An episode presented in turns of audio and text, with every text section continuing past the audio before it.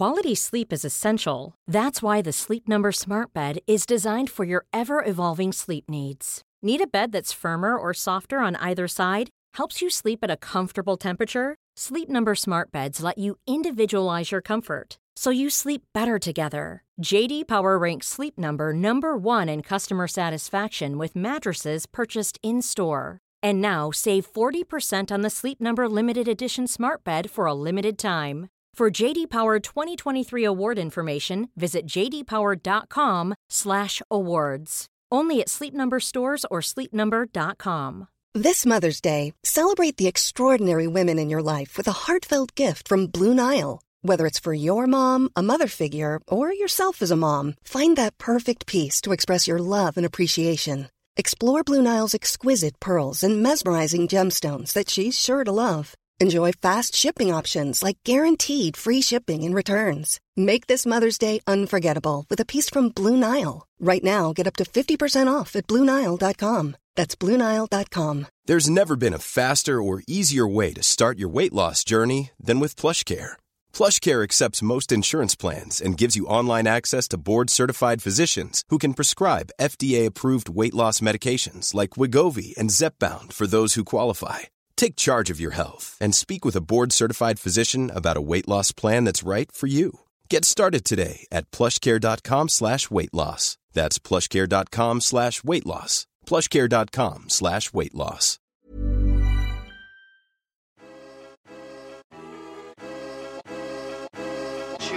« 12 millions. Voilà le nombre de personnes qui aujourd'hui en France souffrent d'une pathologie mentale. Vous le saviez c'est 17% d'individus, de conjoints, de pères, de mères, de sœurs, de frères ou d'amis. C'est peut-être vous. On est tous concernés, de près ou de loin, par la maladie psychique. Et pourtant, dans les familles, dans les cercles d'amis et dans la société de manière générale, ce sujet est recouvert d'un voile, stigmatisé, parfois complètement éloigné de la réalité parce que la maladie psychique est une maladie comme une autre, j'ai décidé de lui consacrer un lieu de parole et d'échange unique. Derrière la schizophrénie ou encore la bipolarité, il y a aussi et surtout des tranches de vie belles à raconter. On marche sur la tête, c'est votre nouveau rendez-vous podcast qui brise les tabous sur la santé mentale. Allez, on y va Léa a 7 ans quand elle apprend le cancer de sa mère, 11 pour celui de son père. Et à 19 ans, elle devient orpheline. De son enfance pourtant, elle garde de doux souvenirs qu'elle décrit avec tendresse sur son compte Instagram Mémoire d'orpheline. Celle qui grandit dans une petite bourgade de Lorraine, entourée de parents aimants, festifs, un peu gauchos 68 arts, puise probablement dans la solidité de ce socle familial sa vitalité d'aujourd'hui. Tout n'a pourtant pas été si simple pour Léa. Son trauma lié au deuil s'est manifesté assez vite par un trouble anxieux généralisé et l'apparition de tocs mentaux particulièrement handicapants, des troubles psychiques qui ont fini par prendre de moins en moins de place jusqu'à se taire complètement. Que le meilleur nous permette d'aller au-delà du pire, affirme-t-elle haut et fort aujourd'hui comme un symbole. Grâce à son compte Instagram qui réunit plus de 2000 abonnés, grâce à son travail documentaire et grâce à la création des orphelinades, un espace de parole dédié à tous les jeunes adultes qui ont perdu un ou deux parents, Léa est pour moi le meilleur exemple de résilience, même si je doute qu'elle apprécie ce terme. En tout cas, elle est la mieux placée pour se raconter. Je vous laisse dès maintenant apprécier son histoire, recueillie à mon micro il y a quelques semaines. Bonne écoute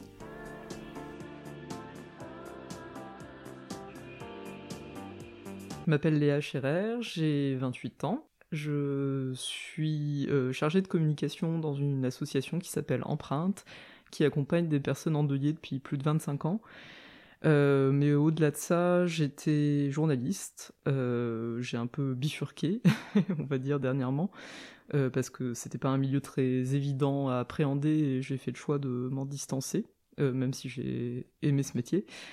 Et je suis aussi autrice d'un compte Instagram qui s'appelle Mémoire d'orpheline, sur lequel je raconte mon histoire familiale qui a été marquée à la fois par la maladie et par euh, l'orphelinage, vu que j'ai perdu mes deux parents à 11, enfin mon père à 11 ans et ma mère euh, quand j'avais 19 ans, quelques années plus tard. Et puis euh, j'ai, à la base j'étais journaliste vidéo, j'ai travaillé à France Télévisions et j'ai quitté France Télévisions pour développer un projet de film documentaire sur le deuil, également sur mon histoire familiale. Et c'est dans ce cadre-là que j'ai lancé le compte Instagram. Mémoire d'orpheline. Absolument. Ok, donc on va y revenir un petit peu plus tard sur ces différents projets. Est-ce que tu pourrais nous raconter le milieu dans lequel tu as grandi? Alors j'ai grandi dans une petite ville en banlieue de Nancy, en Lorraine. Euh, dans un milieu euh, classe moyenne. Mes parents étaient euh, éducateurs spécialisés. C'était assez intéressant leurs origines sociales respectives parce que mon père venait de, de la petite bourgeoisie mosellane. Son père était mon grand-père était épicier. ma grand-mère paternelle était au foyer. mon père avait fait du coup des études pour devenir éducateur. Et ma mère, elle, vient d'un milieu beaucoup plus populaire. Euh, elle n'a pas eu son bac. Euh, ses parents, euh, sa mère était intendante dans un collège et son père maçon. Et donc moi, j'ai grandi aussi un peu avec ce voilà ce sentiment d'être un peu entre deux feux, enfin à la fois dans, une famille qui finalement était assez cultivée, voilà, entourée un peu de, les amis de mes parents, c'était des travailleurs sociaux, des psychologues, des instits, donc voilà, il y avait une certaine culture et en même temps ça restait aussi euh, la classe moyenne euh, voilà on n'allait pas euh, au ski en vacances enfin voilà c'était pas non plus on, on roulait pas sur l'or et voilà Ok, donc un milieu plutôt modeste, mais avec euh, des valeurs euh, assez sociales et humanistes. Euh. Voilà, modeste, j'irai pas jusque-là non plus, mais en tout oui, cas, classe moyenne, vraiment classe moyenne, ouais. D'accord. Entre deux. ok.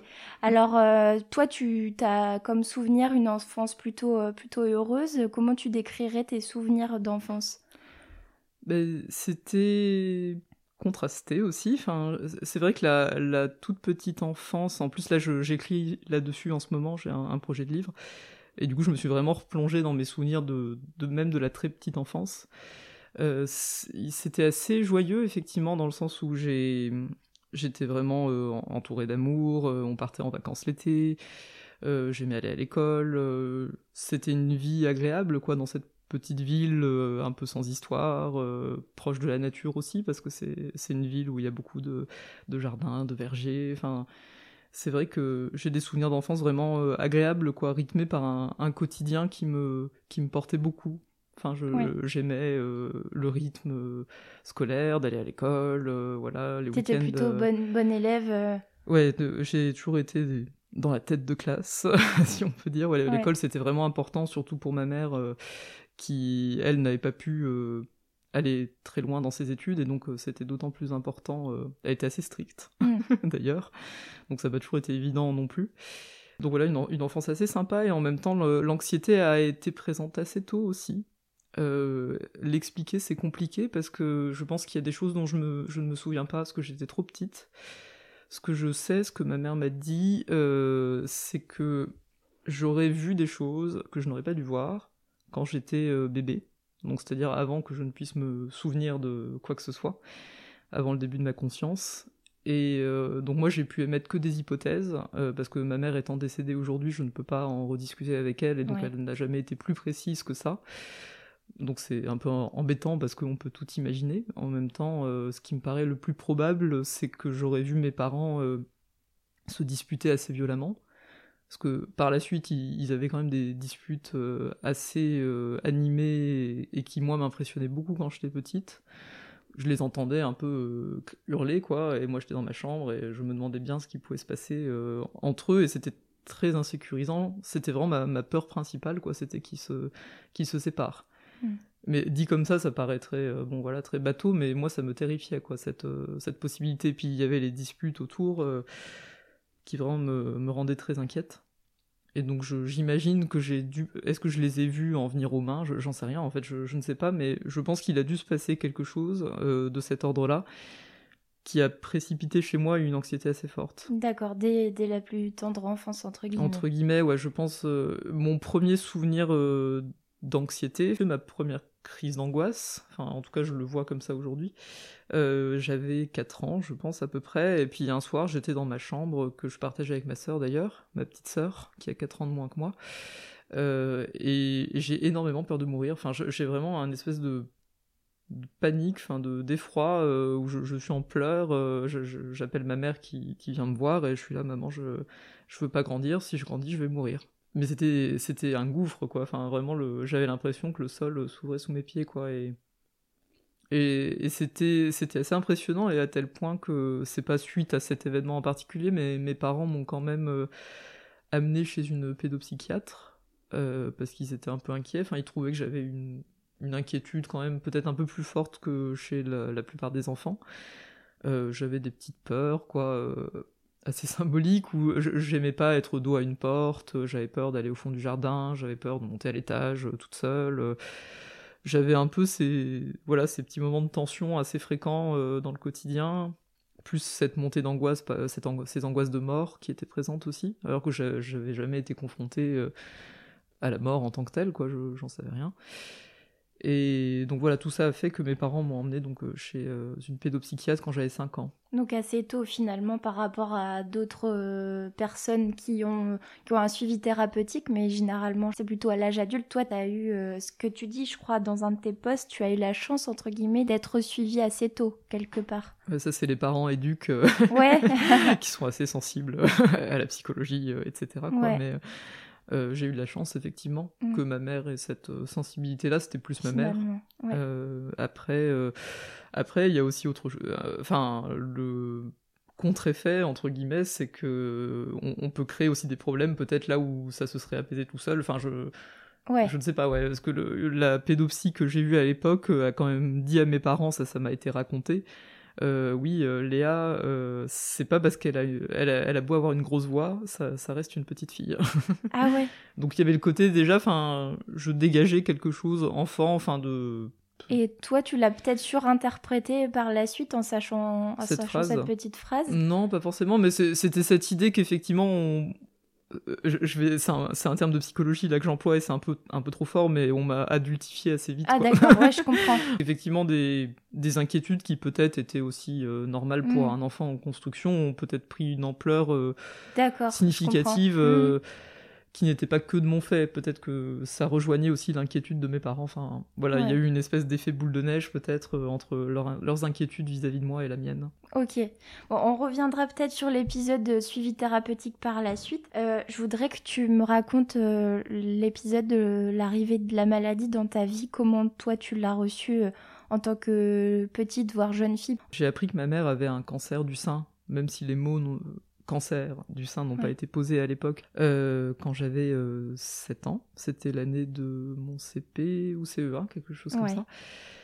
Et, juste à un moment donné, j'ai souvenir de ma mère euh, en larmes après un coup de fil et qui ne m'a pas expliqué ce qui, ce qui lui arrivait, quoi, d'avoir été un peu étonnée de ça. Et quelques jours plus tard, là, elle, elle nous a annoncé à ma sœur et moi en, en bonne et due forme avec notre père qu'effectivement elle avait une maladie grave ça c'est le mot qui a été posé à l'époque, et que voilà, une boule dans le sein, qu'elle allait devoir être opérée, qu'on allait devoir lui retirer la boule, et qu'elle allait euh, suivre des traitements assez lourds, donc la chimiothérapie en l'occurrence. Mhm. Et, là, ça a été vraiment à nouveau une espèce de d'effroi, à nouveau, ouais, c'est vraiment c'est un mot qui revient là à mesure que je te parle, mais euh, moi j'ai eu très peur qu'elle me contamine.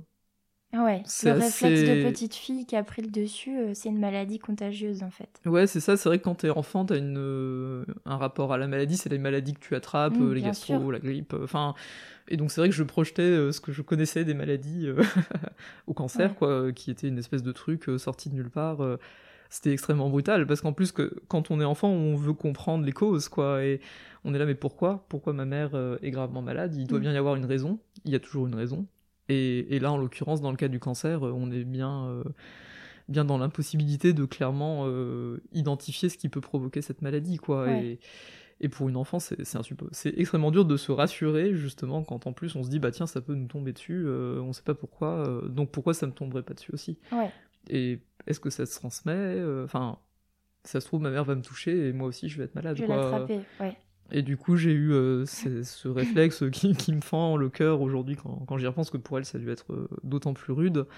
Euh, elle devait me, me donner le, le, bain le soir, quoi. En même temps, c'est un souvenir un peu étrange parce que, enfin, ouais, j'étais quand même pas si petite que ça, mais ouais, j'ai vraiment un souvenir où elle devait m'aider à prendre mon bain, quoi, et, et de, de, de, courir un peu partout dans la maison parce que je voulais pas qu'elle m'attrape et qu'elle me touche, quoi. Et, et de mon père qui, lui, c'était vraiment énervé très fort, alors que c'était pas dans son tempérament, parce que je pense qu'il était décontenancé par la situation, quoi.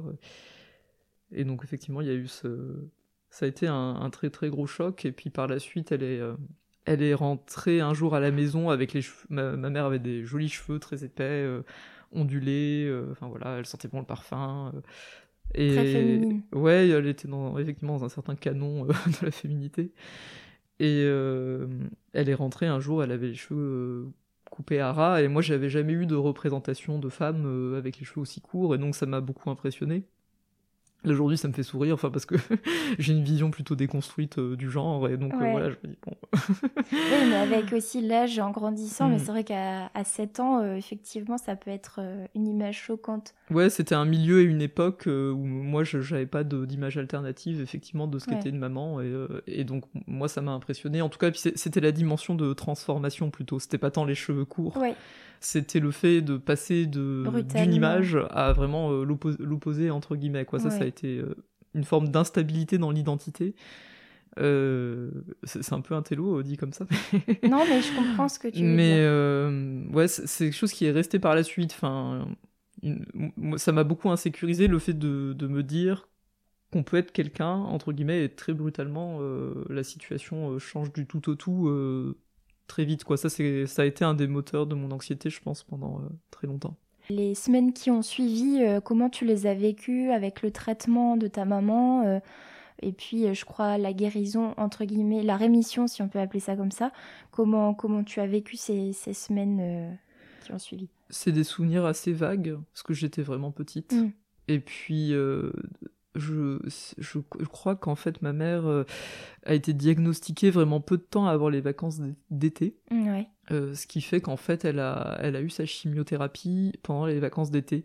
Et nous on est partis en vacances, enfin pas euh, pendant deux mois, hein, mais en tout cas moi mon souvenir c'est vraiment les vacances d'été avec mon père, ma sœur et la marraine de ma sœur, et notre mère qui elle était restée du coup à Nancy pour suivre son traitement. Donc on a été un peu mis à l'écart et épargné de, voilà, de ce que ça a été pour elle au quotidien de suivre cette chimio. Euh, ce que je garde plus en tête, c'est avant la chimio, effectivement, euh, le moment où elle a été hospitalisée pour son opération du sein, euh, lorsqu'on lui a retiré la tumeur, les tumeurs, parce qu'ils en ont retiré une, il y en avait une deuxième, et la deuxième en dessous, il y avait une troisième. Ça, je m'en souviens bien, le, côté, oh là là, quand il n'y en a plus, il y en a encore, quoi. Et, et puis, effectivement, c'était assez violent, parce que, enfin, moi, je me souviens de son petit drain, euh, enfin, bon, c'est un peu trash, hein, mais euh, euh, c'est des images un peu choc, quoi, que je garde en tête aujourd'hui. C'est pas tant le quotidien, quoi, mais le, drain, c'est effectivement un petit, comment est-ce qu'on dit, un petit pot rempli de, sang, quoi, parce qu'il faut drainer l'emplacement du sein, voilà, qui a été amputé, quoi. Donc, il faut, il faut aider le sang à se régénérer à cet endroit-là. Ça, ça m'a impressionné. Et puis, effectivement, elle a, elle a, eu une ablation complète du sein, ce qui n'était pas prévu au départ, mais il y avait beaucoup de tumeurs et donc euh, voilà, il a fallu euh, vraiment euh, y aller à fond. Et c'est vrai que la, la, je suis pas certaine d'avoir tout de suite vu. Enfin, ma mère était assez pudique aussi. Enfin, la cicatrice, voilà, l'absence de sein. Mais ça, c'était, oui, effectivement, j'ai quand même un souvenir quand elle devait mettre une espèce de petite, de petit coussinet, enfin, qui faisait l'effet d'un sein sous les vêtements, quoi, voilà parce qu'elle n'a pas été reconstruite tout de suite, et d'ailleurs on n'est pas obligé de le vouloir. et en tout cas, euh, ça c'était impressionnant, il y avait vraiment des stigmates corporels, euh, moi j'ai plus en mémoire ça. Euh, aujourd'hui, maintenant que j'ai grandi, je sais l'effet qu'une chimio peut avoir sur une personne, et, ça je l'ai pas trop vu à l'époque. à part qu'elle était peut-être un peu fatiguée, mais voilà, on a été un peu mis à l'écart du fait des vacances d'été aussi. Et ça s'est vite réglé, enfin dans le sens où ça, tout ça, ça a duré, je pense, entre 6 et 8 mois. D'accord. même pas quoi, c'était assez rapide. Et donc très vite, euh, elle était en, en même guérie. Enfin, on, on, nous parlait pas vraiment de rémission, quoi. À l'époque, c'était plutôt vous parliez de voilà, c'est fini, euh, le cancer est parti. Les médecins, je veux dire, euh, oui, c'est ça, plutôt rassurant. La seule chose qui rappelait la maladie, c'était qu'elle a dû prendre une hormone, un traitement d'hormonothérapie pendant une dizaine d'années. voilà, parce que comme c'était un cancer hormonodépendant, euh, il fallait effectivement un traitement hormonal pour euh, réduire les, les chances de récidive. D'accord. Et donc pendant ce laps de 10 ans, ta maman, euh, son, sa santé s'est plutôt bien portée? Oui, absolument. Et, et ma mère était quelqu'un qui avait plutôt une bonne santé, quoi. En plus, c'était quelqu'un qui faisait assez attention, enfin, qui, qui fumait Ouais, pas. qui avait une bonne hygiène de vie. C'est ça. Moi, moi, j'étais dans un milieu, enfin, mes parents étaient très fêtards. c'était vraiment le, le milieu un peu gaucho, euh, Ouais. post-68, euh, enfin, où, les gens faisaient la fête, ils picolaient beaucoup. euh, Enfin, c'était. J'ai un peu grandi au milieu des adultes bourrés. Ouais, ça me fait sourire aujourd'hui parce que je suis un peu fêtarde aussi, donc voilà. Je... tu gardes quelque un part. peu de tendresse, voilà. Et en même temps, il y en a beaucoup qui se sont démolis, hein, il faut le dire aussi. Enfin, il y a eu Mm. beaucoup de personnes qui sont mortes de, de cancer du fumeur, enfin voilà, qui se sont pété le foie et qui ont eu des maladies. Enfin, c'était pas anodin non plus, quoi. Je... Potentiellement liés à leur euh, mode de vie. Ah, complètement, ouais, Mm. je pense. Moi, c'est vrai que j'ai toujours cette peur en moi, du coup, de tomber malade, qui date vraiment, je pense, de la maladie de ma mère. Enfin, et je, je me vis comme potentiellement pas condamné, quoi, c'est un peu fort, mais euh, pour moi, il y a une forme d'évidence dans le fait que je serai malade un jour et que Ah ouais. potentiellement ce Mm. sera un cancer gynécologique ou enfin. C'est complètement con, hein, mais c'est vrai que j'ai toujours euh, vécu ma vie un peu comme ça en me disant bah voilà je je ressemble beaucoup à ma mère, euh, même physiquement. Enfin, j'ai eu deux, deux, trois soucis gynéco, euh, enfin pas, pas extrêmement graves, mais euh, enfin voilà, je, je me, c'est un peu l'épée de Damoclès quoi. Ça, ça c'est un ça. truc qui, qui date de cette époque et qui est vraiment présent en moi encore aujourd'hui. Euh, je fais extrêmement attention aussi parce que ma mère m'a toujours encouragé à faire attention. Que effectivement, moi, je, par rapport à certaines copines, je, je suis celle qui va tous les ans chez le gynéco. Que j'ai déjà fait plusieurs euh, échographies mammaires, euh, j'ai fait des, même une IRM. euh, Enfin bon, pas, pas pour le sein, mais enfin voilà, j'ai un De suivi médical ouais. assez euh, poussé. Ouais, je, je fais vraiment gaffe quoi. Dès qu'il y a la moindre suspicion de quoi que ce soit, euh, je fais les examens euh, tout de suite quoi. Je, Mm. je laisse pas traîner et puis effectivement, je, je suis vraiment vigilante quoi. Ok. Donc, euh, juste pour raccrocher les wagons par rapport à, à ton papa, est-ce que tu peux déjà euh, le décrire, comment il était, euh, comment toi, ta relation avec euh, ton père? Mon papa, il était parfait, bien sûr. Ouais, hein. comme tous les papas. Je, je dis ça en rigolant parce que, en fait, je, moi, j'ai l'image d'une gamine de 11 ans, quoi, enfin, vis-à-vis de lui, donc c'est vraiment une, une image énamourée. Enfin, je- je- je- Ouais. j'exagère pour vraiment rigoler, quoi, mais je pense qu'on se serait bien pris la tête par la suite, quoi. Mais, mais l'image qui me reste, effectivement, c'est l'image de cette fillette, euh, euh, d'un homme qui était très rassurant, qui était, euh, qui avait une grosse voix, euh, qui avait une carrure euh, certaine, euh, enfin voilà, qui était assez enveloppant, euh, très doux, qui s'énervait vraiment, très- à, à- à la différence de ma mère qui s'énervait très rarement, qui était très tempérée, très diplomate, euh, très arrangeant. euh. Euh, ouais, vraiment, c'était ça, quoi. Quelqu'un de- d'enveloppant, quoi, de, de rassurant. Ok. C'était un, un vrai pilier, puis il contrebalançait aussi le, le côté un peu euh, inconstant de ma mère, qui pouvait Mm. un peu plus euh, s'énerver, enfin voilà, avoir des changements d'humeur plus brutaux. Enfin, euh, dans le couple, euh, leur couple parental, c'était lui qui me rassurait un peu, un peu Ok. plus, quoi. D'accord. Même si j'aimais énormément ma mère, voilà, c'était vraiment euh, un appui euh, très solide. Donc, par rapport à la maladie, j'y reviens euh, de nouveau. Comment tu as appris la nouvelle? Bah, du coup, comment j'ai appris la nouvelle? Bah, À l'hôpital, plus presque. Euh, parce que mon père, a, un jour, a eu très mal à la jambe. Euh, c'est marrant parce que un mois plus tôt, euh, ma mère lui faisait une énorme surprise. euh, il fêtait, elle lui fêtait ses 49 ans parce qu'elle se disait qu'il allait se douter de quelque chose pour les 50. C'est vraiment la, fête du siècle. D'ailleurs, c'est bien tombé puisqu'il n'aura pas fêté l'anniversaire suivant, donc voilà. Et, et un mois plus tard, il a eu très mal à la jambe. Et finalement, il s'est rendu aux urgences un soir et il n'est pas rentré. Et en fait, il faisait une embolie pulmonaire, ça veut dire qu'il avait une phlébite, donc un caillot sanguin dans la jambe qui était remonté au niveau des poumons. Et donc, euh, ça conduit à des examens complémentaires euh, qui ont révélé effectivement qu'il avait un cancer euh, des poumons en stade terminal. hein. C'était vraiment extrêmement avancé. Enfin, c'était un cancer, je crois, qui, a- qui avait plusieurs années, quoi. C'était vraiment, ça datait pas d'hier, quoi.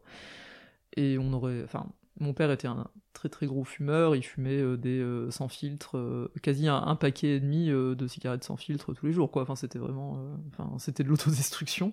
Ça, c'est un peu un jugement, mais Ouais. quand je, regarde la situation aujourd'hui avec un peu de distance, euh, je peux pas m'empêcher de me dire qu'il y avait un peu d'autodestruction pour euh, diverses raisons.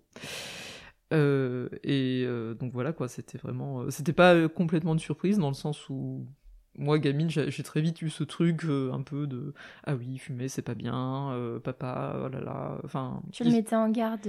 beaucoup, ouais. Et puis il se trouve qu'il y avait une histoire familiale autour du cancer du poumon, puisque le père de mon père, mon grand-père, que j'ai pas connu, était décédé lui d'un cancer euh, du fumeur aussi. un oncle paternel, euh, et il se trouve que mon père et son frère étaient des énormes fumeurs, et, et vraiment j'ai passé euh, toute mon enfance à les mettre en garde. Genre, oui, vous allez avoir un cancer, oh là là. Ouais. Et lui, qu'est-ce qu'il répondait à ça, justement? Bah, ils, ont- ils m'envoyaient un peu chier pour le- Ouais. le, dire poliment, mais. Ouais, il minimisait la situation. Ouais, bah, il y avait un côté, ils voulaient pas trop regarder, quoi, parce que je pense qu'ils le craignaient, évidemment, ils avaient l'image de leur père, euh, enfin, ils ils s'en doutaient bien, quoi, que c'était une vraie prise de risque dans leur Mm. situation, et, euh, et en même temps, ils en avaient besoin, quoi, euh, c'était une, Une, béquille, ouais, une drogue, une béquille. Et ouais, bah, un peu comme ma mère, j'ai pas trop vu passer la chimio, quoi. Enfin, c'est assez vague, c'est passé vite. Et puis bon, moi, mon père a pas été hospitalisé euh, pendant sa chimiothérapie, donc euh, il n'y a pas eu de visite à l'hôpital, il n'était pas dans un service de soins palliatifs. Enfin, donc euh, on, on peut pas dire que c'était vraiment une fin de vie en tant que telle. Enfin, en tout cas, ça n'a pas été euh, encadré comme une fin de vie. Euh, Il y avait toujours euh, entre guillemets de l'espoir. Euh, Enfin, de l'espoir, mais qui était, euh, quand j'y pense aujourd'hui, ça me paraît étonnant parce que vraiment, euh, il n'y en avait pas tant que ça au final. Mais en tout cas, ça a toujours été présenté aux enfants comme, euh, comme étant pas sans issue, quoi, comme euh, ils pouvaient guérir. Enfin, être en- avoir une longue rémission. Ça, c'était les mots de ma mère, quoi. Donc là, déjà, tu te dis, bon, d'accord. Ah ouais. Mais quand t'es gamine, t'es là, bah oui, longue rémission. euh, bon, euh, tu te dis pas forcément qu'il Ouais. va mourir, quoi. Enfin, tu. À un moment, je me le suis dit, sachant que j'avais pas, un- enfin voilà, j'avais pas été confronté à beaucoup de décès euh, dans ma vie, quoi. Donc euh, c'était assez dur à intellectualiser. Mais à un moment, je me dis, ah tiens, ouais, il pourrait mourir en fait. euh, mais, je me le suis dit assez froidement, quoi. J'étais un peu là, euh, ouais, c'est une issue qui est possible aussi, quoi. Et c'est vrai que. Comment raccrocher les wagons Ouais, je, me souviens de lui ayant beaucoup maigri, parce qu'il était quand même un peu en surpoids. Euh, et vraiment, il a fondu, il a retrouvé la ligne de ses 20 ans, entre guillemets, en quelques mois. Il a pas trop perdu ses cheveux, vu qu'il les avait déjà assez courts. Donc ça, c'était différent de ma mère. Et puis, euh, non, ce qui, ça s'est accéléré, du coup, la dernière semaine, où en gros, euh, le... j'ai souvenir du- d'un jeudi soir, euh, en regardant la télé avec ma sœur, de le voir sortir de sa chambre vraiment essoufflé et puis assez terrifié, quoi. Enfin, en... avec ma mère qui très vite la rejoint et, lui qui disait ah, je- j'étouffe, j'étouffe, je j'arrive plus à respirer, quoi. Et donc ça c'était assez choquant, enfin assez impressionnant. Je me suis dit oulala ça craint quoi. Et euh, et le lendemain, il est parti à l'hôpital parce qu'il devait. euh, Enfin voilà, il- en gros, il arrivait à peine à marcher, quoi. Enfin, euh, ma mère devait vraiment l'aider à- pour tout, quoi. Il avait plus de force et il dormait plus. Ça, c'est des choses que je, me souviens plus de ces trois derniers jours, quoi, que des euh, six mois de chimiothérapie, quoi, entre guillemets. Et donc, euh, effectivement, il a été hospitalisé, il devait être dialysé. Moi, j'étais parti en week-end avec une copine, euh, pas euh, à Nancy. Et puis, euh, je l'ai eu une fois au téléphone, on a échangé des banalités. euh, je sais qu'il a, il avait mangé des carottes le midi, voilà. C'était pas une conversation très longue, quoi. Si, non, le, ce dont je me souviens mieux, c'est la dernière chose qu'il m'a dit en, fa- en face, en partant à l'hôpital le vendredi. Il m'a dit, euh, oui, tu prendras soin de ta maman, Pichoun. Donc t'es là, bah oui, bien sûr. Évidemment. enfin bon, quand il te dit ça, tu dis pas, oui, mais pourquoi? Mm. Mais je pense qu'il avait quand même... Ouais, qu'il avait très peur aussi. Ça, c'est ce qu'on m'a dit. euh, Enfin, c'est c'est choses qu'on m'a raconté. Moi, j'ai un peu mené l'enquête, quoi, parce que forcément, je- j'ai pas assisté à tout dans le détail, quoi. Mais euh, et je sais qu'il aurait, il était très inquiet le, soir de sa mort. Enfin, il, il aurait parlé à une infirmière. Enfin, il était inquiet pour nous, quoi, pour euh, ma sœur et moi, quoi. Il y avait vraiment un truc. Il était inquiet. Et donc, comme il dormait plus depuis trois jours, à un moment, il s'est endormi, puis il est parti, quoi. Enfin, c'est- je pense que ouais il, il- il se battait. Enfin on m'a expliqué ça quoi parce qu'au début je me disais ah, tiens euh, c'est le fait de dormir qui, qui fait qu'il est mort euh, enfin. Et en fait ce, ce qu'on m'a expliqué enfin c'est que souvent les personnes justement en fin de vie elles, elles luttent elles luttent et en fait ça veut juste dire aussi qu'à un moment donné il a lâché quoi qu'il s'est apaisé entre guillemets et donc il a pu partir quoi. Donc euh, ça me soulage un peu de me dire ça aujourd'hui. Ouais. que c'est pas juste voilà euh, un truc qu'il a subi de plein fouet quoi que voilà à un moment donné il a, il a pu aussi arrêter de se battre et souffler quoi Mm. donc euh, ça Et donc voilà, il est... moi j'ai pas su immédiatement qu'il était décédé puisque j'étais en week-end toujours avec mon ami et ses parents. Et donc quand je suis rentré, ma mère me l'a pas dit tout de suite. après j'étais un peu interloqué. Enfin je, je, lui ai tout de suite demandé quand notre père allait rentrer à la maison, vu que normalement il n'était pas supposé rester à l'hôpital pour une durée indéterminée. Elle, elle a un peu botté en touche en disant oui, bientôt, euh, il, pense à toi. ouais, la force pour euh, garder le secret. Ouais, il y a eu. Ça, c'était ma mère, elle savait très bien garder le secret. en bien et en mal. ouais. Et donc, elle portait, euh, elle portait son alliance, ça, ça m'a un peu fait tiquer. Enfin, j'ai... L'alliance de ton papa. De mon père, ouais, bah, c'est ça. Et je vais, là, je, je l'ai un peu. J'étais là, oui, pourquoi t'as l'alliance de papa machin. Ah oui, ses, ses, doigts ont un peu gonflé, donc il m'a demandé de la lui garder, quoi. Et en fait, euh, elle attendait qu'on soit réunis avec ma sœur et euh, avec euh, le frère de mon père et sa femme et ses filles, leurs filles, deux cousines. Elle attendait que la famille soit réunie entre guillemets chez nous pour nous la prendre en même temps. Elle voulait pas que l'une la prenne avant l'autre. en plus, ma sœur avait une compétition de gymnastique rythmique sportive où elle avait gagné le championnat de Lorraine ce jour-là. Donc ah c'est vrai que si elle lui avait annoncé quand elle l'a appris dans la nuit du samedi au dimanche voilà, ça aurait été une autre journée pour elle. Elle voulait garder, euh, entre guillemets, le... enfin, la journée intacte pour ta sœur et puis pour toi aussi. mais Pour qu'on la prenne ensemble, voilà, c'était important pour elle. Et donc elle nous l'a annoncé à ce hmm. moment-là. Enfin, euh, on sent tout de suite qu'un truc ne va pas, quoi, quand, quand, euh, quand tout le monde est assis de manière l'air accablé dans le salon et que ouais, qu'elle dit ah oui, j'ai quelque chose à vous dire. Enfin là puis elle dit très vite, enfin, elle, elle a employé le mot, enfin, elle a dit oui, votre papa est au ciel. Alors que bon, on n'est pas une famille spécialement euh, croyante, quoi, mais en tout cas, c'est les mots qu'elle a employés euh, mm. pour euh, le dire, quoi. Et puis moi, là, ça a été une explosion de douleur. Enfin, j'ai vraiment. j'ai hurlé, j'ai pleuré. Enfin, je, je me suis un peu roulé par terre, enfin, projeté par terre ça m'a ça a marqué ma tante avec qui j'en ai reparlé récemment enfin qui me disait ouais vraiment je, t'ai vu te, projeter vers le sol euh, en hurlant quoi et, du coup euh, il a fallu un peu me contenir et euh, ça a été une manifestation d'émotion qui a pris beaucoup de place aussi par rapport à ma, ma soeur par exemple qui elle a, été beaucoup plus sidérée enfin je, je, veux pas parler à sa place mais en tout cas voilà c'est vrai que ma réaction était assez intense quoi mm.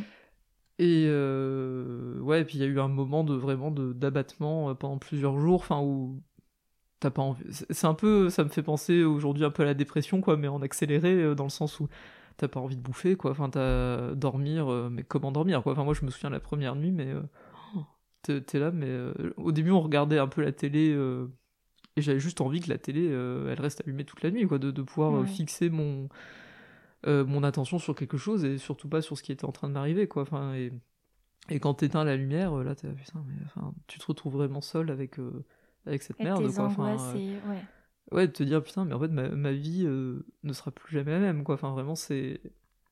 Je Et tu lui as même pas dit au revoir, quoi. Tu vois, il y a ce truc, quand on parle pas de la fin de vie aux enfants, bah, tu peux même pas euh, te, te, préparer, dire au revoir à la personne. Enfin, tu vois, y a, je peux pas dire que j'ai dit au revoir à mon père, quoi. Tu vois, du, du, jour au lendemain, il était plus là, quoi. Mm, Et mm. ça, c'est euh, ça, c'est un regret. Après, j'étais trop petite, je pouvais pas le, le maîtriser, quoi. Mais euh, enfin, voilà, tu vois, c'était assez. ces jours-là ont été intenses. Et puis, effectivement, j'ai. ouais, voilà, donc j'ai appris sa mort à ce moment-là. Puis après, il y a eu toutes les étapes euh, voilà, euh, qu'il y a après un, un décès, enfin, la possibilité d'aller voir son corps au funérarium, ce que moi j'ai choisi de faire. Euh, enfin voilà, aussi pour pouvoir lui dire au revoir, je pense. Et puis aussi parce qu'au fond de moi, je me disais, bah, je le regretterais toute ma vie si je, si, je ne le fais pas. Et donc c'est important que je puisse le faire. Et, et ça a été un moment très fort, enfin, de d'être confronté pour la première fois à, un cadavre, quoi. Enfin, en plus le cadavre de quelqu'un qui était notre pilier, l'un de nos piliers dans la vie, quoi. C'est euh, après il c'est impressionnant, enfin quand on n'y est pas préparé. Et c'est mm. vrai que moi maintenant qui travaille euh, dans l'accompagnement du deuil entre guillemets, enfin voilà, je vois bien euh, ce qui est ce qu'il est possible de faire pour accompagner les enfants qui perdent un parent. Et je peux dire aujourd'hui que rien n'a été fait dans mon dans ma situation, parce que ça n'existait pas. Enfin, il n'y avait pas de c'était pas un service de soins palliatifs, il n'y avait pas de. Aujourd'hui, il y a des équipes mobiles de soins palliatifs. Euh, ça a évolué. Avec des psychologues. Enfin voilà, mm. et, quand un enfant perd un parent, on, va limite direct l'envoyer à la case psy de l'hôpital. Enfin, Mais à l'époque, c'était pas du tout comme ça que ça marchait. Et donc, j'ai été accueilli, oui, par la personne qui était responsable du funérarium, qui était probablement une, une infirmière, je pense, qui m'a dit deux, trois mots, quoi. Enfin, c'était très, très gentil de sa part, mais elle m'a dit, oui, la personne que tu vas voir, c'est plus exactement ton papa ce qui, ce qui était vrai, parce que c'était. Mm. Euh, voilà, ça n'avait plus rien à voir avec le père que j'avais connu. Mais voilà, c'était pas. Euh, je pense que le fait qu'il y ait eu. que j'ai pas été très accompagné, enfin, même par des professionnels sur ce moment, a été. l'a rendu aussi plus compliqué, parce que le, le choc a été vraiment euh, extrêmement fort. Enfin, de. En plus, il y avait beaucoup de monde dans la chambre funéraire, parce que c'était quelqu'un de très apprécié, et donc il se trouve que quand j'y suis allé, il y avait du monde euh, qui me regardait avec un air un peu apitoyé. Euh, enfin. Euh, et, moi, ça m'a déplu. Enfin, j'étais gêné. enfin voilà, j'avais une forme de pudeur. J'avais pas envie qu'on me regarde à ce moment-là. Enfin, je, me sentais pas libre de me comporter comme je le voulais pour la dernière fois avec mon père. Et donc effectivement, ça m'a un peu pesé. Puis j'ai pas été en mesure de le verbaliser parce que j'étais vraiment petite. Et donc voilà. Puis en sortant du funérarium, c'est vrai que ça a été un vrai choc émotionnel quoi. J'ai vraiment euh, j'ai eu une crise de larmes à nouveau euh, dans la voiture euh, sur le chemin du retour quoi. Et c'est vrai que c'était très compliqué. Et à partir du moment où l'enterrement a eu lieu je pense deux jours après trois jours après. Et, là j'étais revenu dans le monde des vivants entre guillemets bizarrement enfin. L'enterrement a été moins rude. Ce qui était plus dur c'était de voir ma mère souffrir à ce moment là d'être un peu son appui enfin de puis de voir le cercueil, euh, voilà, euh, mis en terre, entre guillemets, ça il y a un côté assez définitif qui est compliqué. Euh, enfin voilà, de se dire voilà, bah là, vraiment, c'est fini quoi.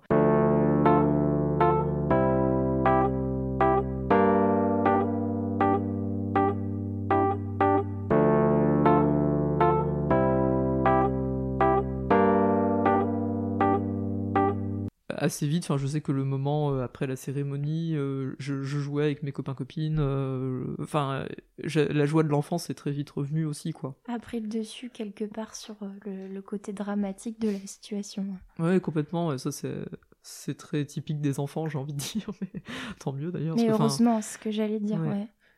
Et donc moi, j'ai pas échappé à la règle. Et ce qui a Ouais, ça, ce qui m'a marqué, enfin, je, suis un peu désolé pour, euh, pour l'amie euh, que ça concerne, parce que je, l'apprécie, et voilà, je, sais qu'elle pensait pas à mal quand elle m'a dit ça, mais une semaine après, euh, enfin, j'étais justement chez, chez des bons amis de la famille qui avaient une, une fille de mon âge, et puis j'ai dit, ah bah on est jeudi, il y a une semaine, c'est la dernière fois que je voyais mon papa, quoi. Enfin, j'ai eu besoin de dire, euh, dire ça, quoi. et en fait, elle m'a un peu, euh, un peu secoué, enfin, en voulant bien faire, hein, ça c'est certain, mais euh, en disant, ah oui, non, mais tu vas pas commencer comme ça, tu vas pas t'en sortir si t'es tout le temps en train de dire, ah oui, ça fait une semaine, deux semaines, enfin. Et donc, c'était. Voilà, ça m'a un peu secoué, et aujourd'hui, j'ai envie de dire, non, mais il faut pas faire ça. Ouais, avec le recul. J'avais juste besoin de verbaliser, j'avais besoin d'en parler, et... et en fait, c'est ce qui est arrivé par la suite, quoi, c'est que c'est très vite devenu un non-sujet. Enfin, un non-sujet. C'était un sujet pour les adultes, c'était un sujet en thérapie. Euh, parce que du coup, je suis retourné voir euh, une thérapeute, euh, une psychiatre, que je, que je voyais déjà. Ce que, ce que j'ai pas dit, c'est qu'au moment de la maladie de ma mère, du coup, je suis retourné voir une pédopsie. Je, dessinais beaucoup, euh, je dessinais des sirènes, euh, je dessinais mes cauchemars, euh, enfin j'ai revu les dessins il y a pas très longtemps. J'avais dessiné sa maladie, je crois, enfin ce genre de choses. J'étais inquiète. J'ai revu cette psychiatre à l'âge adulte et on a, elle a repris un peu ses notes avec moi et elle m'a dit, à un moment je le disais, j'avais perdu mon chien dans un peu dans, les mêmes eaux que la de ma mère et j'étais là oui mais qu'est-ce qui va encore arriver, quoi? Ah ouais. il y avait un peu un espèce de truc, euh, genre, oui, je sens que je sais pas où. D'abattement un peu. Je suis pas euh, devin, mais il y avait un peu un truc, genre, ouais, il peut se passer des trucs de merde et puis ça peut recommencer, quoi. en fait, déjà, à cet âge-là, t'avais euh, avais cette crainte, enfin, ce qu'on appelle l'anxiété aujourd'hui, mais que qu'il y avait toujours potentiellement une épée de Damoclès au-dessus de ta un tête, danger, un danger qui, allait, allait, arriver, ouais. Mais c'est pas le truc dont tu parles comme ça au quotidien. Euh, enfin, j'ai été très entouré. Euh, euh, j'ai eu une super prof principale de français qui a été super quand je suis revenu à l'école après l'enterrement, qui avait fait en sorte que, qui avait prévenu mes camarades. Déjà, donc il y avait eu une annonce quand même et elle avait proposé à chacun, de, à ceux qui voulaient, de me faire un petit Un mot, petit euh, mot, gentil, quoi. ouais. Et puis les profs avaient fait pareil, ils étaient venus, euh, certains étaient venus à l'enterrement. euh.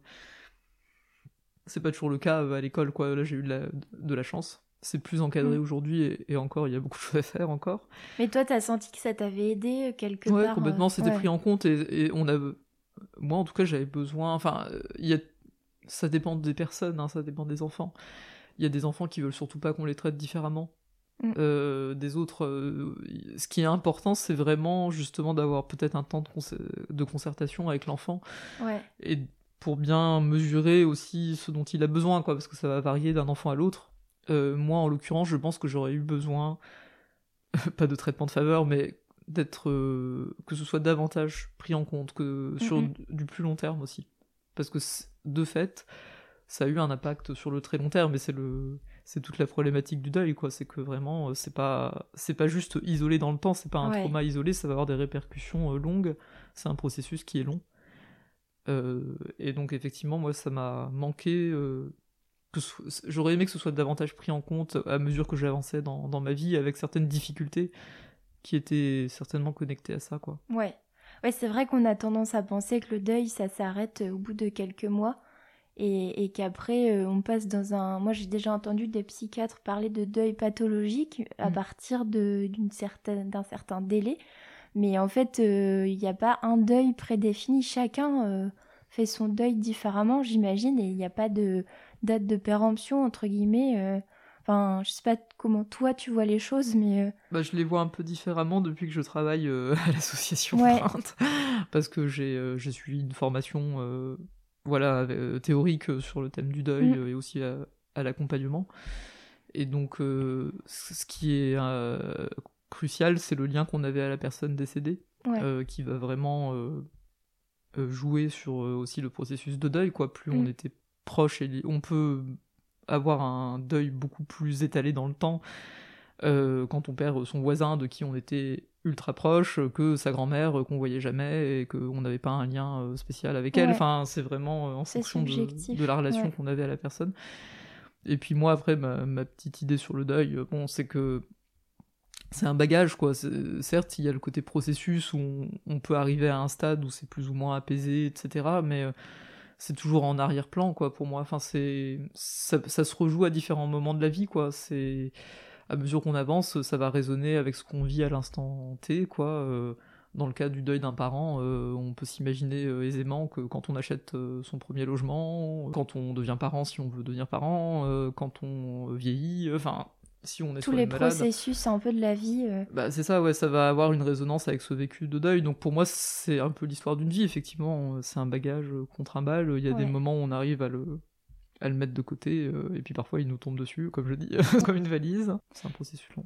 Alors, ce bagage, il t'a suivi euh, pendant des années. Enfin, comme tu le dis, ça, ça nous quitte jamais vraiment. Comment tu l'as vécu, euh, cet accompagnement du deuil euh, pendant les années enfin, de ton adolescence et puis après encore? J'en parlais très peu, ce qui est marrant quand on voit tout ce que, à quel point j'en parle beaucoup aujourd'hui. J'en parlais à des personnes choisies. Euh, à un moment donné, j'allais me faire un, un ou une très bonne euh, amie et j'allais euh, faire toute l'histoire de A à Z et on m'écoutait comme ça avec des grands yeux parce que c'est une sacrée histoire quoi. Et, et donc voilà, j'en parlais dans ces circonstances-là, mais le reste du temps pas trop. Et puis c'est, par contre, ce qui est intéressant, c'est que très vite j'ai eu un focus sur les relations amoureuses. Donc moi en l'occurrence j'étais attiré par les garçons, donc voilà, ça se projetait sur, sur des garçons. Et, euh, et ça a été, là, là, récemment, je, dans le cadre de mon projet de livre, je regardais mes skyblogs, parce que je les ai tous conservés. C'est vraiment des skyblogs que j'ai eus euh, après la mort de mon père et Ouais. pendant tout le collège. Et en fait, mon obsession, c'est ça, quoi. C'est être amoureuse, euh, et puis, euh, voilà, trouver une relation épanouissante, et être aimé par quelqu'un, enfin par un garçon en l'occurrence. et en fait, sur le coup, je fais pas trop le lien avec le fait que, voilà, j'ai perdu un pilier affectif et que du coup, j'ai un, peu un manque d'amour à combler aussi, enfin, ça a joué. Et donc j'investis beaucoup ce, ce pan-là de ma vie aussi, ça me permet de pas trop penser euh, au fait que j'ai plus de papa et que ma mère va pas très bien. euh. Parce que ma mère, elle, elle a eu un, processus de deuil vraiment compliqué, enfin, euh, moi je suis devenu un peu son appui aussi, enfin, en psychologie, on va dire que j'ai été adultifié, effectivement, enfin, comme ça peut arriver souvent avec les enfants, euh, le parent restant qui adultifie l'aîné de la famille. oui, si t'es devenu quelque part un nouveau pilier de la famille. C'est ça, si de s'il refait pas sa vie, effectivement, voilà, il y a un... Bon après, je, restais la fille de ma mère, hein, dans le sens où elle s'est toujours occupée de moi plus que correctement, mais mais effectivement, elle allait me parler de ses soucis euh, euh, le soir, euh, pendant le repas, enfin, quand ma sœur était allée soit se coucher ou faire vaquer à ses occupations, moi j'allais rester à table et on allait parler de ses problèmes. Enfin, voilà, donc le deuil de ma mère prenait pas mal de place, ça, son mal-être aussi, et puis moi du coup j'investissais beaucoup ma, vie sentimentale. enfin, en tout cas, mes tentatives de vie sentimentale, parce qu'à cet âge-là, c'est pas évident et euh, on a souvent des amours déçus, mais bon, voilà. Et, euh, et, en fait, j'ai eu un. Quand je suis arrivé au lycée, j'ai eu un amoureux, euh, voilà, pendant quand même trois ans, qui était un peu plus âgé que moi, donc ses premières histoires un peu plus sérieuses, qui fonctionnent, enfin, fonctionnent, voilà. Et, euh, et chez, chez, ma psy, je parlais que de ça. Et j'étais très inquiète parce qu'il se trouve que c'est un garçon qui n'allait pas très bien, qui a lui aussi perdu euh, sa mère euh, au début de notre relation de couple et qui se traînait un peu des états dépressifs assez lourds. Enfin bon, je vais pas rentrer dans le détail, mais il allait pas très bien et donc j'étais très inquiète pour lui et j'avais très envie de, l'aider et de, le sauver entre guillemets euh, enfin et donc pendant ce temps-là je pensais pas trop à, mon deuil et j'ai réalisé récemment en, écrivant mon, bouquin euh, que qu'en fait le moment où vraiment je lui ai parlé de ce que j'avais vécu c'était à la toute fin de notre histoire où vraiment il était au fond du un peu au fond du trou et, moi, un soir, j'ai fini par lui dire, mais tu sais, moi j'ai vécu ça en fait. Euh, enfin, il savait que mon père était mort, hein, c'était pas un secret, mais. Et je lui ai raconté, euh, voilà, en mode, bah tu sais, moi ça s'est passé comme ça, c'était super dur, mm. euh, et tu vois, je m'accroche. enfin, c'était un peu en. Regarde, c'est possible. mais en fait, c'était la première fois que je lui en parlais en trois ans, quoi. Enfin, vraiment. Alors que c'était mon amoureux, quoi. C'était mm. vraiment la personne que je voyais le plus, qui savait le plus de choses de moi. Enfin. Et du coup, quand j'y pense aujourd'hui, je me dis, c'est fou. Et puis, euh, effectivement, sa mère, euh, il se trouve que sa mère était en rémission d'un cancer du sein et qu'elle est retombée malade euh, quelques mois après qu'on soit mis en couple et décédée assez vite, quoi. c'est le hasard, mais, c'est vrai qu'il y a eu. enfin, dans ma vie, j'ai souvent été miroir, dans. un petit peu. Ça m'est arrivé souvent. Donc après, moi, je je suis pas quelqu'un de super spirituel. Enfin, voilà, je n'ai pas de croyances euh, très euh, marquées, quoi, mais c'est vrai qu'on peut se faire des, petits, euh, des petites analyses spirituelles. De... Ça m'est souvent arrivé. et, et, donc, tu as vécu, on va dire, une adolescence plus ou moins compliquée par rapport à ces angoisses-là. Il, il, est arrivé donc un deuxième rebondissement, enfin un troisième rebondissement avec le retour de la maladie de ta maman. Est-ce que tu peux aussi expliquer comment toi tu l'as vécu? Déjà l'annonce de la de la rechute euh, de la maladie. Ouais, ça c'est vraiment... Euh, c'est le ciel qui te tombe une deuxième fois sur la tête. Tout le monde... Euh, enfin moi on m'a très souvent dit, oui, avec tout ce que tu as vécu, maintenant ça va aller, enfin... il va plus rien t'arriver de grave, entre guillemets. Et du coup, quand ça t'arrive, c'est dingue. Enfin, encore, quoi. Et puis la, la, même chose, plus ou moins, enfin, un cancer. En plus, il se trouve que ma mère, la rechute, c'était un cancer du poumon. donc c'est pas possible. Et ouais, il y a une. Comment dire, moi je.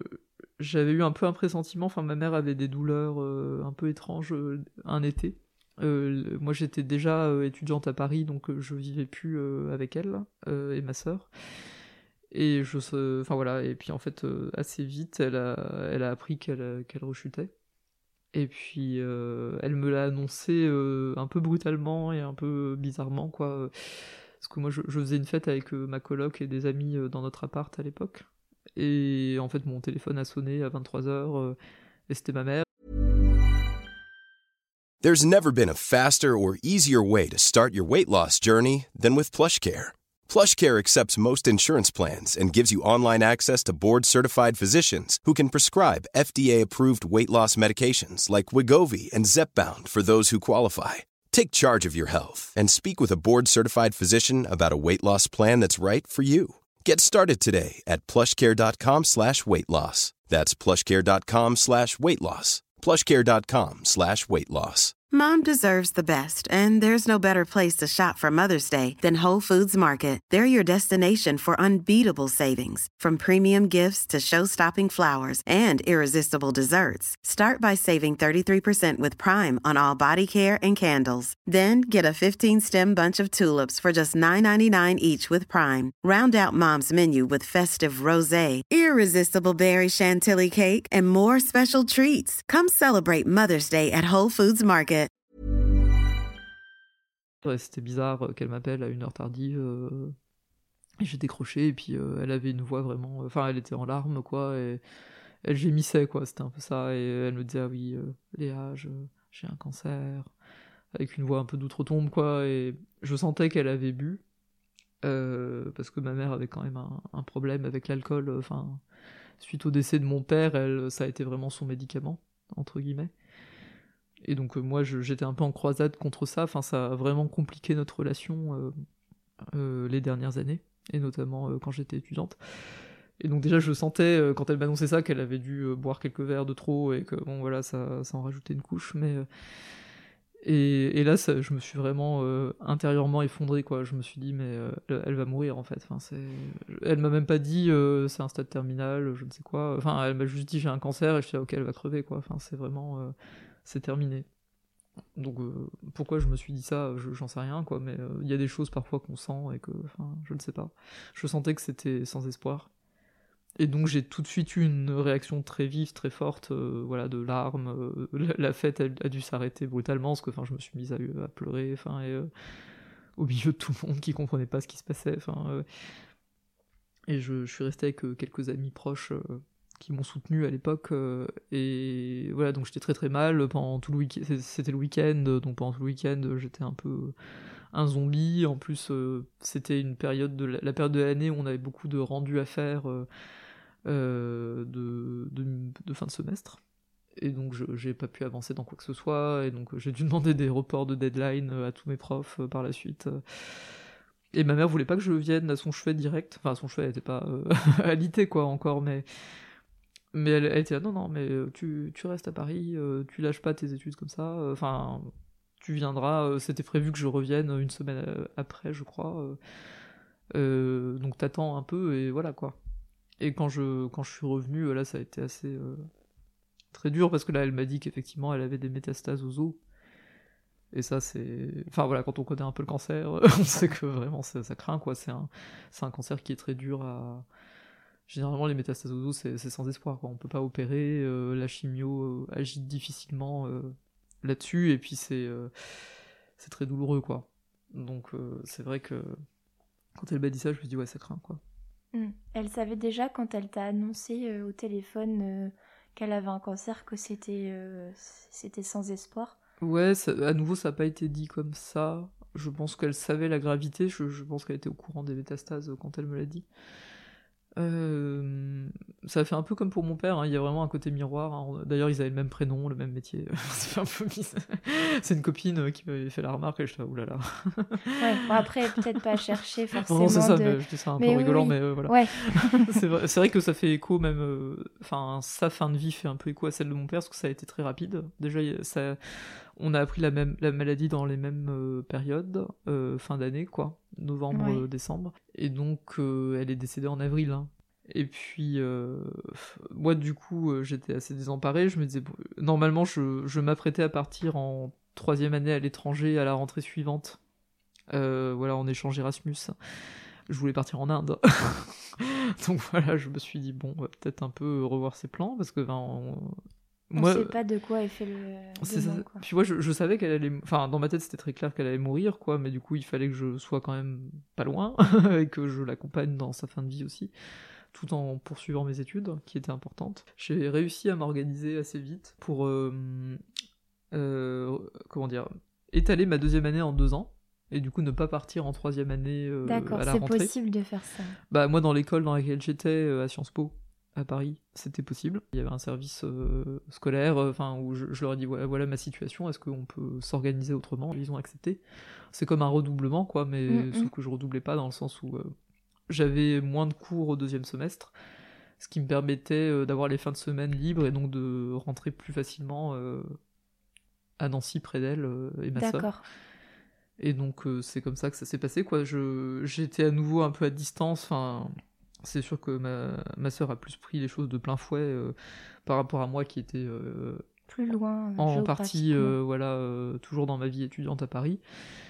Et donc j'ai je rentrais très régulièrement, j'avais donc voilà, il y a eu un peu un rythme comme ça, et puis ma mère a quand même été souvent hospitalisée parce que voilà, elle souffrait beaucoup. Enfin, et puis sur la fin, le, au mois d'avril, du coup, le dernier mois de sa vie, elle, était vraiment hospitalisée sous morphine, beaucoup de souffrance quoi, du fait des, os. et donc là, j'allais encore plus la voir. Euh, on était quand même entouré par des adultes, voilà, qui, euh, qui nous soutenaient, euh, enfin, qui, qui nous accompagnaient dans cette fin de vie. Mais les, les mots étaient jamais posés, quoi. Enfin, moi, j'ai le médecin euh, de ma mère que j'ai vu euh, une ou deux fois, euh, voilà, en gros, qu'est-ce qu'il nous disait? Il nous disait, ah oui, bah, elle peut mourir dans un mois comme dans un an. Enfin, il n'y avait pas les mots de fin de vie, de palliatif, mm. qui étaient posés, quoi. C'était un peu, ah, bah, on sait pas. ok, merci, quoi. L'entourage médical n'a pas forcément été à la hauteur de ce que toi t'attendais d'un accompagnement. Ouais, puis c'est même pas. Je pense que c'était pas le lieu, en fait. Enfin, c'était un institut de cancérologie, et puis c'était pas un centre de soins palliatifs, quoi. Donc effectivement, ils n'ont mm. pas les mêmes euh, process, euh, c'est pas des. Bien sûr, mais ils t'ont quand même pas, ils vous ont pas euh, dirigé forcément vers les bons interlocuteurs non plus. Ouais, et puis après c'était compliqué parce que ma mère, elle avait menti sur mon âge, elle avait dit que j'étais mineur, donc ils s'adressaient pas à moi. Moi, ça me fait rire aujourd'hui parce que c'est très elle. Très, Pourquoi elle aurait pas donné ton vrai. Parce que t'avais quoi bah, Pour pas qu'ils me disent tout, quoi. Ils allaient pas me parler comme un adulte, quoi. Et, donc voilà, c'est aussi pour ça que, tu vois, il n'y a pas eu non plus de, de dialogue euh, vraiment euh, très précis sur euh, la finalité de sa maladie avec moi, quoi. Et donc effectivement, il n'y a pas eu de... Je pense qu'elle, elle a été bien prise en charge. Enfin, je sais qu'il y avait un infirmier qui faisait de la sophrologie. Enfin voilà, il y avait des choses de proposer pour la soulager, quoi. Mais le, staff infirmier était très bien, notamment. mais effectivement, pour nous, les proches, il n'y avait pas vraiment d'accompagnement plus que ça, quoi. Et ça, c'est vrai que c'est pas très aidant, quoi. Et puis euh, finalement, elle est euh, décédée.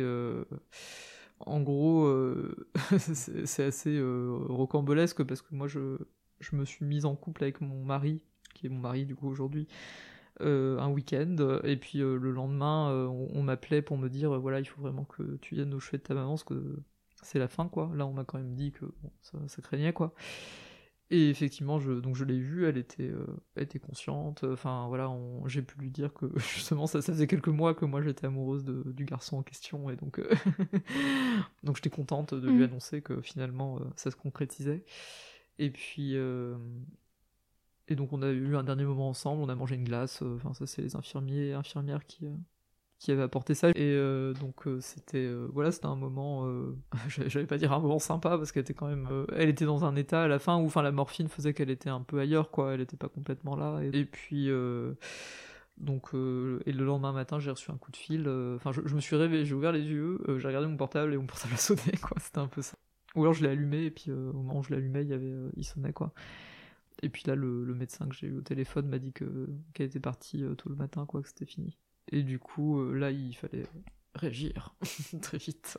ouais, donc là, euh, c'est euh, les émotions laissent place plus à l'action. Comment ouais, bah, l'après, tu l'as vécu Comme souvent, ouais, effectivement, c'est ce que c'est ce que vivent les personnes qui sont un peu en première ligne lors d'un décès, quoi, qui sont il y a tellement de choses à gérer, administratives, enfin voilà, l'organisation des obsèques, c'est un moment très dense et donc on n'a pas trop le temps de se poser, quoi, et c'est vrai que quand, euh, quand on me l'annonce, j'ai pas du tout la même réaction d'effondrement que j'ai eu quand, elle m'a dit qu'elle était de nouveau malade.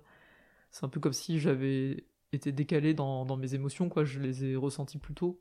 Et donc à ce moment-là, je suis plus euh, dans euh, la tête froide. Je me dis voilà, maintenant il faut réagir. faut voilà, il y a plein de choses à gérer, donc on y va, quoi. Puis j'étais chez, des, chez une amie de la famille, donc euh, voilà, il fallait lui annoncer. Enfin, j'étais dans la posture où j'allais devoir l'annoncer aux gens, vu que j'étais la première au courant, donc c'était. C'était toi désormais qui euh, avait ce rôle finalement d'annonciation et. Euh, bah ouais, en tant que aîné effectivement et majeur, voilà, donc j'étais le, le, plus proche parent majeur quoi, dans, dans ce sens-là. Et donc je devenais le parent de, mon parent, justement. C'est marrant. Et donc, ouais, la première chose, ça a été, on a très vite été à l'hôpital pour, pour la voir, quoi. Enfin, moi, elle était encore dans sa chambre. Ce qui est... C'est marrant parce qu'elle m'avait raconté le comment ça s'était passé pour elle et mon père, et là c'était moi qui, qui le vivais, quoi, qui arrivait dans la chambre, elle était là. et du coup, je j'avais vraiment envie d'être là pour elle morte aussi. Enfin, il y a ce truc, de, prendre soin de, du cadavre. Pardon, c'est un peu glauque, mais euh, enfin, c'est pas quelque chose dont on parle beaucoup, mais c'est vrai que je trouve qu'il y a une vraie importance dans ces moments, quoi. Enfin, les derniers moments d'intimité qu'on peut partager avec euh, la personne euh, défunte, quoi. Et, et donc là, j'étais heureuse de pouvoir les vivre, un peu comme je l'entendais aussi, puisque voilà, maintenant j'étais adulte et je c'était à moi qu'on demandait les choses, quoi. Donc je pouvais me permettre certaines choses.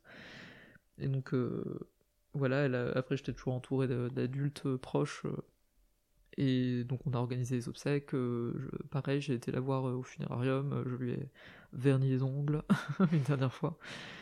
Et voilà, ouais, j'étais, là à la mise en bière, enfin quand on a fermé le, cercueil, enfin ce qui n'avait pas été le cas quand mon père est mort. J'ai vraiment été là à tout moment, quoi. Et puis il y a eu les, les obsèques, voilà, tout s'est enchaîné un peu. Et ce qui a été difficile, quoi, c'est euh, quelques mois après, quoi. Enfin, c'est vraiment. Euh, enfin, non, il y a eu des étapes intermédiaires, on va dire 3-4 mois après, c'était l'été. Euh, il a fallu vider la maison familiale assez vite, parce que on avait la chance d'en être propriétaire de fait, puisque mes parents, la maison était remboursée, quoi. c'était leur maison à eux. Et, donc on, est, on était dans une situation financière où on travaillait pas, enfin voilà, on était deux orphelines étudiantes sans revenus hors ceux des bourses quoi, du Crous pour moi. Et du coup j'ai dû, enfin voilà, il y avait cet impératif de louer la maison aussi parce que ma, mère avait des dettes en plus, donc il fallait avoir un revenu locatif pour couvrir les dettes de ma mère. Ouais et puis euh, aussi euh, pour nous dans l'absolu, pour entretenir le bien, etc. Donc euh, il a fallu assez vite la vider. Et ça, ça a été assez violent pour moi, parce que, enfin, j'aurais dû... En gros, il y avait une date qui avait été fixée avec des amis de la famille pour vraiment la, vider de fond en comble, et l'idée, c'était que les semaines avant, moi, je prenne le temps de venir, de faire un peu le tri, enfin voilà, de prendre le temps qu'il fallait pour... pour faire des choix, quoi et me plonger un peu là-dedans et je l'ai pas fait parce que c'était le premier été avec mon amoureux et enfin voilà j'avais pas du tout envie de, me pointer toute seule dans cette baraque enfin voilà et, et donc effectivement je me suis un peu pointé euh, pas les doigts de pied d'éventail mais bon voilà j'avais rien n'avait été fait il a fallu tout se taper en dix jours quoi enfin donc euh, effectivement c'était pas des, des conditions très euh, très sympas pour personne d'ailleurs. Mais enfin voilà donc ça ça a été assez compliqué parce qu'il y avait ce truc de tri un peu accéléré alors que en vrai, moi j'avais vraiment envie de prendre le temps, enfin de me plonger dans les choses, euh, enfin je pense que j'en aurais eu vraiment besoin, mais effectivement les circonstances euh, le permettaient difficilement quoi. Mm. Et ça je l'ai fait plus tard, du coup, puisque j'ai quand même gardé pas mal de choses que j'ai pas eu le temps de trier. Et donc euh, j'ai trié après coup, enfin les choses qui étaient dans des cartons, notamment quand je me suis installé dans, dans, ma maison avec mon mari Là, j'ai eu de l'espace et donc j'ai eu un peu de temps aussi. Quand j'ai arrêté de travailler comme journaliste, euh, j'étais freelance quoi et, euh, donc j'ai eu plus de temps aussi pour me plonger dans les archives et notamment à travers mon projet de film documentaire euh, et le projet de mémoire d'orpheline. Ça, a nécessité que je me replonge dans les archives familiales et donc j'ai ce temps que je n'ai pas eu au moment du décès de ma mère pour faire le tri dans l'héritage comment dire, matériel et symbolique, je, l'ai pris 5-6 euh, ans plus tard.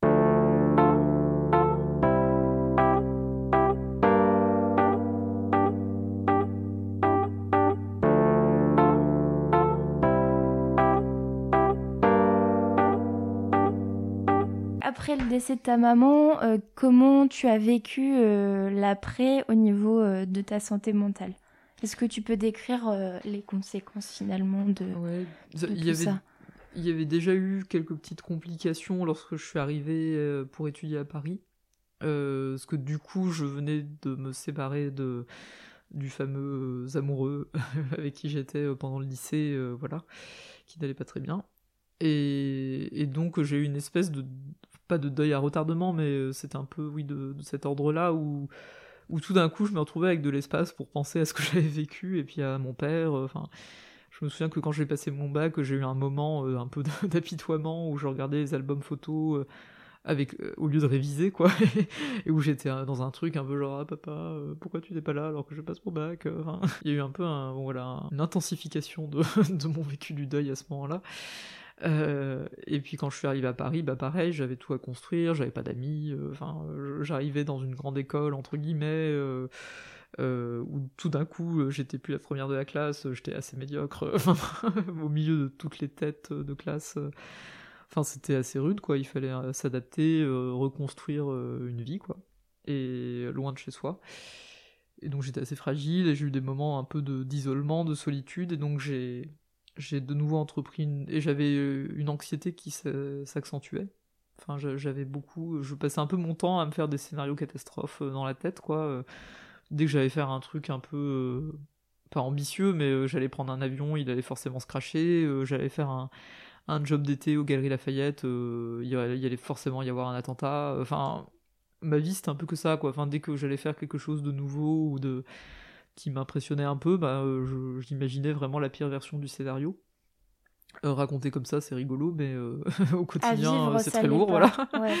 en plus, c'était un âge quelque part. Enfin, je pense qu'on le vit tous à des degrés différents, mais l'arrivée dans l'âge adulte, c'est c'est très difficile. Alors, en plus, quand on a un contexte familial qui qui est bouleversé par par des drames, j'imagine que bah, c'est encore plus compliqué. Oui, absolument. Ouais, c'est vraiment, euh, ça simplifie pas l'entrée dans l'âge adulte et la construction de soi. Ça a vraiment des conséquences fortes. Et c'est vrai que donc à ce moment-là, j'ai décidé de reprendre une thérapie qui était un peu différente de ce que j'avais connu enfant, euh, vu que c'était plutôt euh, d'obédience cognitivo-comportementale, les thérapies TCC, mhm. comme on les appelle. Et donc l'idée c'est d'être assez pragmatique, quoi, vraiment de, de voir comment euh, on peut recabler un peu le cerveau pour euh, agir différemment euh, dans des situations qui génèrent de l'anxiété pour contrer l'anxiété, enfin la contrer, on, peut vraiment la contrer, quoi, mais en tout cas faire en sorte que ça nous passe de, dessus, quoi, de manière plus soft qu'on s'en distancie plus. Voilà, l'anxiété est toujours là, mais en tout cas, on, a les clés, et on a des techniques pour. On apprend à vivre avec. Pour s'en distancer, c'était la métaphore des nuages que mon psy utilisait pas mal, quoi, de se dire que l'anxiété c'était euh, des petits nuages et qu'en gros euh, l'idée c'était de les regarder passer, quoi. Enfin, de, ils sont là effectivement, mais euh, la posture qu'on adopte vis-à-vis d'eux, voilà, peut faire la différence. Donc c'était assez novateur pour moi et assez euh, aidant, quoi, parce que c'était la première fois qu'on m'expliquait un peu le mécanisme, quoi, parce que dans... c'est le problème aussi, enfin le problème, c'est très intéressant les thérapies analytiques, mais euh, parler de ce qu'on vit c'est bien, mais c'est vrai que moi, ça, ce qui m'a toujours aidé davantage, c'est de comprendre ce qui se passait aussi en moi, de pourquoi mon cerveau provoquait des, des états aussi désagréables, quoi, parce que tu te dis mais pourquoi en fait Et quand tu commences à comprendre un peu le mécanisme derrière, tu t'en tu, t'en distancies mieux. Et donc moi ça a commencé à m'aider quoi, parce que je, après ce, psychiatre m'avait fait faire euh, un test, le test de Jung, c'est des questionnaires quoi qu'on retrouve souvent en psychologie, enfin ou sur une échelle de 0 à 8, comment, comment vous retrouvez-vous dans les affirmations suivantes euh, Genre, oui, euh, j'ai des pensées obsessionnelles euh, X fois par jour, de 0 à 8, combien c'est vrai Enfin voilà, j'ai passé un test un peu comme ça, et, ce qui est ressorti de ce test, c'était un diagnostic d'anxiété généralisée. Donc le fameux TAG. Ouais, qui est un trouble anxieux, du coup, et qui se. La définition euh, plus ou moins exact, c'est une anxiété euh, voilà, euh, quasi permanente sur une durée supérieure à 6 mois et qui se caractérise souvent par des scénarios catastrophes répétitifs qui reviennent de manière obsessionnelle souvent, pas toujours, hein et répétitif quoi et du coup il y a une fatigue euh, mentale qui s'installe et ça peut conduire à des états dépressifs quoi parce qu'à un moment donné on est épuisé de lutter en permanence contre les scénarios qui reviennent euh, sans cesse quoi. Toi c'était des sujets un peu obsessionnels euh, Ah complètement ouais. Enfin au début non non c'était pas des sujets si obsessionnels que ça au départ. Et puis après oui c'est j'avais mes sujets effectivement. On va dire moi ça, ça tournait beaucoup autour des questions identitaires et amoureuses quoi des questions qu'on peut se poser euh, de manière classique à cet âge-là, comme on le disait tout à l'heure. c'est ça. Mais toi, c'était amplifié. il y avait une insécurité. Enfin, je, je pouvais pas me dire que je me sentais instable dans, dans mon identité, dans et ce qui m'angoissait beaucoup, quoi. J'arrivais, je, croyais un peu ce que me racontait mon cerveau, quoi, d'une certaine manière, même quand c'était des choses qui me déplaisaient, alors que si elles me déplaisaient, c'était aussi que peut-être c'était pas complètement vrai, quoi, entre guillemets, mais mm, il y avait une forme de doute. Euh, insupportable où je me disais bah tiens en fait et si c'était vrai quoi et si cette pensée qui est désagréable vis-à-vis de ce que je suis euh, était vraie quoi. C'est ce qu'on appelle les phobies d'impulsion je crois. en partie ouais. Ouais. C'est avoir peur. Alors toi, dans ton cas, je sais pas si, si c'était le cas, mais avoir peur de, de tuer quelqu'un dans la rue, ou de faire du mal à quelqu'un, ou de... Ça s'apparentait à ça, ouais. Et ça, j'ai mis des années, enfin, c'est des années plus tard que j'ai connu ce terme, et d'ailleurs, c'était dans un article de Vice Magazine, quoi. Le truc bah, merci Vice. Improbable, quoi, tu vois. et j'étais là, mais waouh. Oui, ça me correspond, ouais. Et, et j'ai lu ça, je me suis dit, mais c'est putain, mais c'est ça, et machin. je ne suis pas folle. Tu finis par... Euh, par croire, euh, tu te dis tiens si j'y pense c'est que ça doit être vrai. C'est ce que c'est des pensées magiques en fait. Un peu ouais. S'il arrive dans mon cerveau, je vais je vais le reproduire en acte en fait. C'est t'adhères complètement à ce que te propose ton cerveau. Enfin non tu te dis et ça te fait peur tu vois tu te dis mon dieu mais si j'y pense comme ça de manière obsessionnelle c'est qu'il doit y avoir une raison quoi. C'est horrible enfin là Alors qu'on a euh, tous quelque part je crois euh, enfin le, le, le, cerveau humain a enfin, produit ce genre de pensée chez, chez 100% des humains. Qui, ouais. Mais euh, la différence avec des personnes qui ont des phobies d'impulsion, c'est que ces personnes-là, elles vont s'y attacher, elles vont, elles vont rester bloquées sur ces pensées en se disant tiens, euh, c'est que ça va arriver. Si j'y pense, c'est que ça va arriver. Alors qu'une personne lambda entre guillemets euh, va même pas y faire attention. C'est des petits nuages ça passe comme ça, ouais. Et dans les troubles anxieux, effectivement, ça peut être assez problématique, quoi. Et donc moi, là, à l'époque, euh, avant le décès de ma mère, c'est pas encore trop marqué. Il y a de l'anxiété généralisée, mais c'est plus des, des, scénarios catastrophes, comme je disais. Voilà, mhm. que les choses tournent mal. Euh, et effectivement, à la mort de ma mère, euh, ça va commencer à s'apparenter davantage à des tocs mentaux, donc troubles obsessionnels compulsifs. Ça peut être mental, en fait, parce que je pensais être les tocs c'était bah, ah bah on se lave les mains deux fois enfin voilà. Donc je me reconnaissais pas là-dedans et en fait ça s'applique tout à fait au à la pensée quoi voilà. Mm, ça, ça, peut se passer dans la tête quoi. Ouais. et donc moi j'étais extrêmement enfin j'étais complètement là-dedans quoi. Enfin, d'accord. ça, ça c'était de cet ordre là quoi. C'était euh, incontrôlable et c'était épuisant quoi. Ça te prenait plusieurs heures par jour euh, de pensée euh, systématique? Tout le temps, Ouais, il y avait vraiment, c'était sans cesse là, quoi. Je, même en allant, c'était très compliqué, du coup, il se trouve après que le semestre suivant la mort de ma mère, j'avais plus qu'un seul cours. Parce que comme j'avais basculé mon année en deux ans, mais que j'avais quand même euh, euh, réussi à faire tout mon premier semestre, j'avais plus de charge de cours pratiquement. Donc j'étais très livré à moi-même. Enfin, j'avais un engagement associatif d'ailleurs que j'ai pas trop euh, bien géré. mais...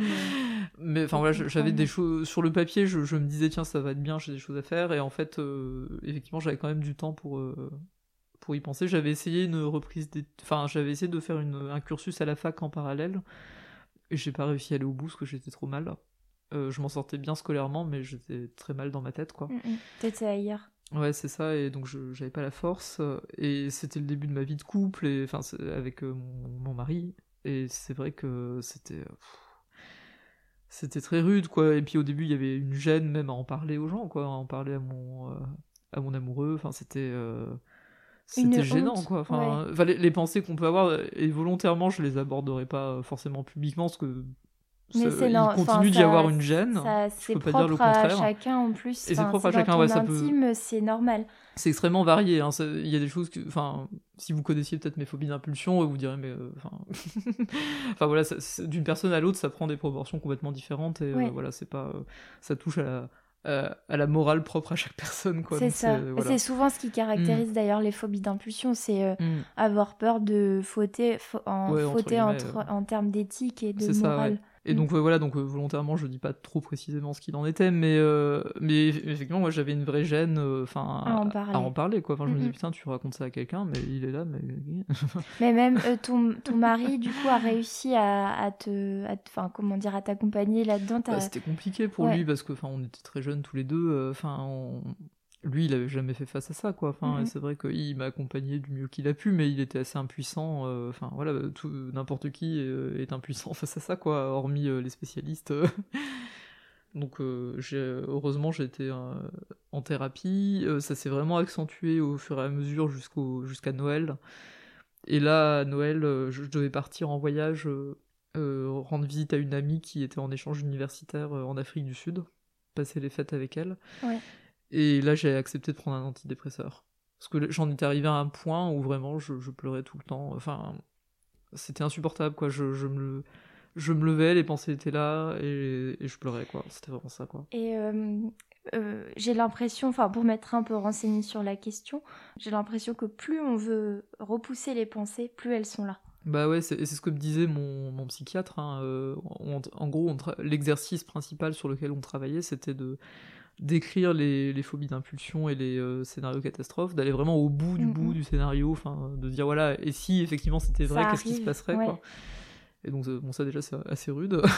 ouais, l'exercice doit être hyper ah, difficile. De mettre déjà l'écrit, euh, ça concrétise un peu ouais, plus. Tu dis putain ça va se réaliser, si quelqu'un trouve l'écrit, qu'est-ce qui va se passer? Ouais.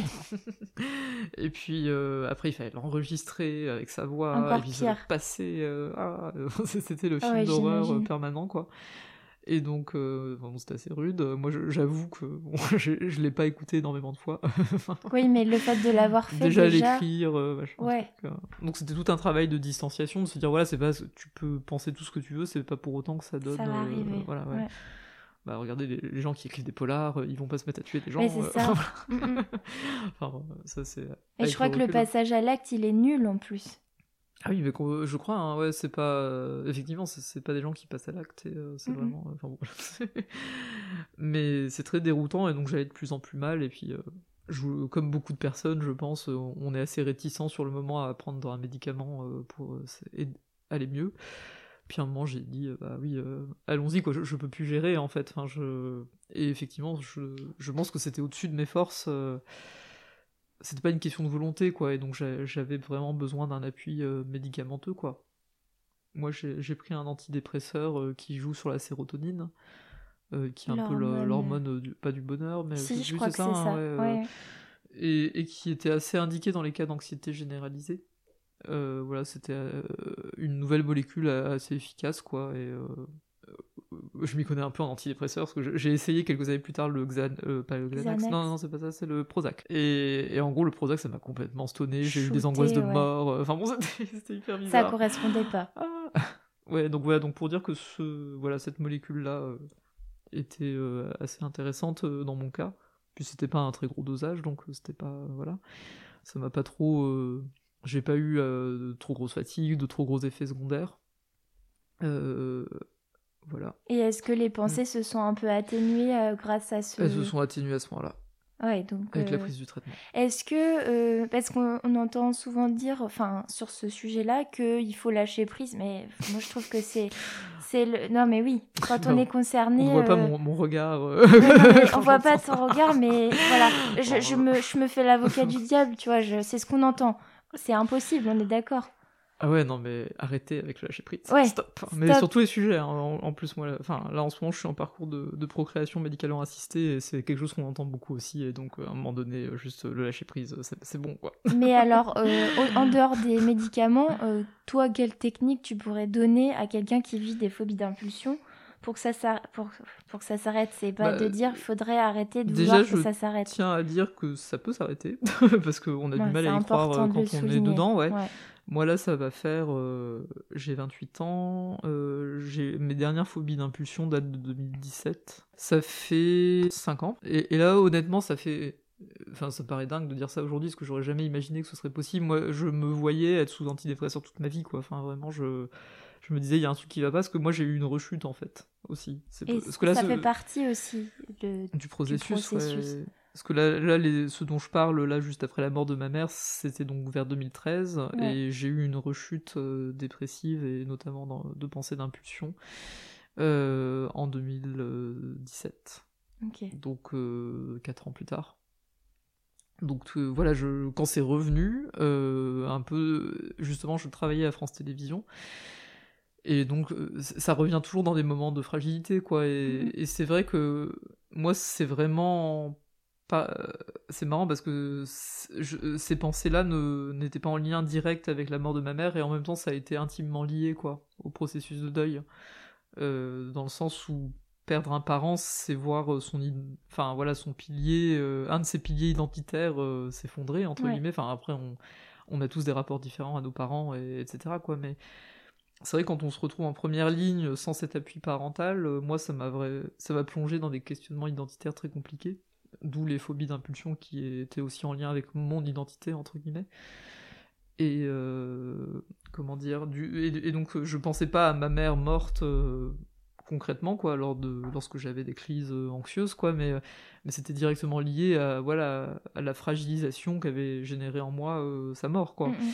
Et, et, effectivement, dès que j'étais dans une situation de vulnérabilité, il y avait une brèche et ça pouvait revenir. Et puis pareil, le, la mort de ma mère, euh, j'ai très vite dû passer à autre chose. Enfin, on nous encourage beaucoup à ça, quoi. Il n'y a pas beaucoup d'espace, euh, ou alors on ne connaît pas les espaces qui existent parce qu'il y en a.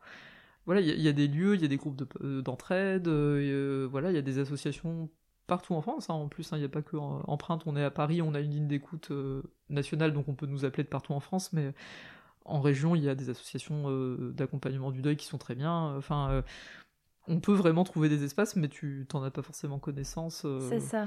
Et puis c'est vrai que quand on est jeune, on est là, les assos, c'est un peu que des vieux.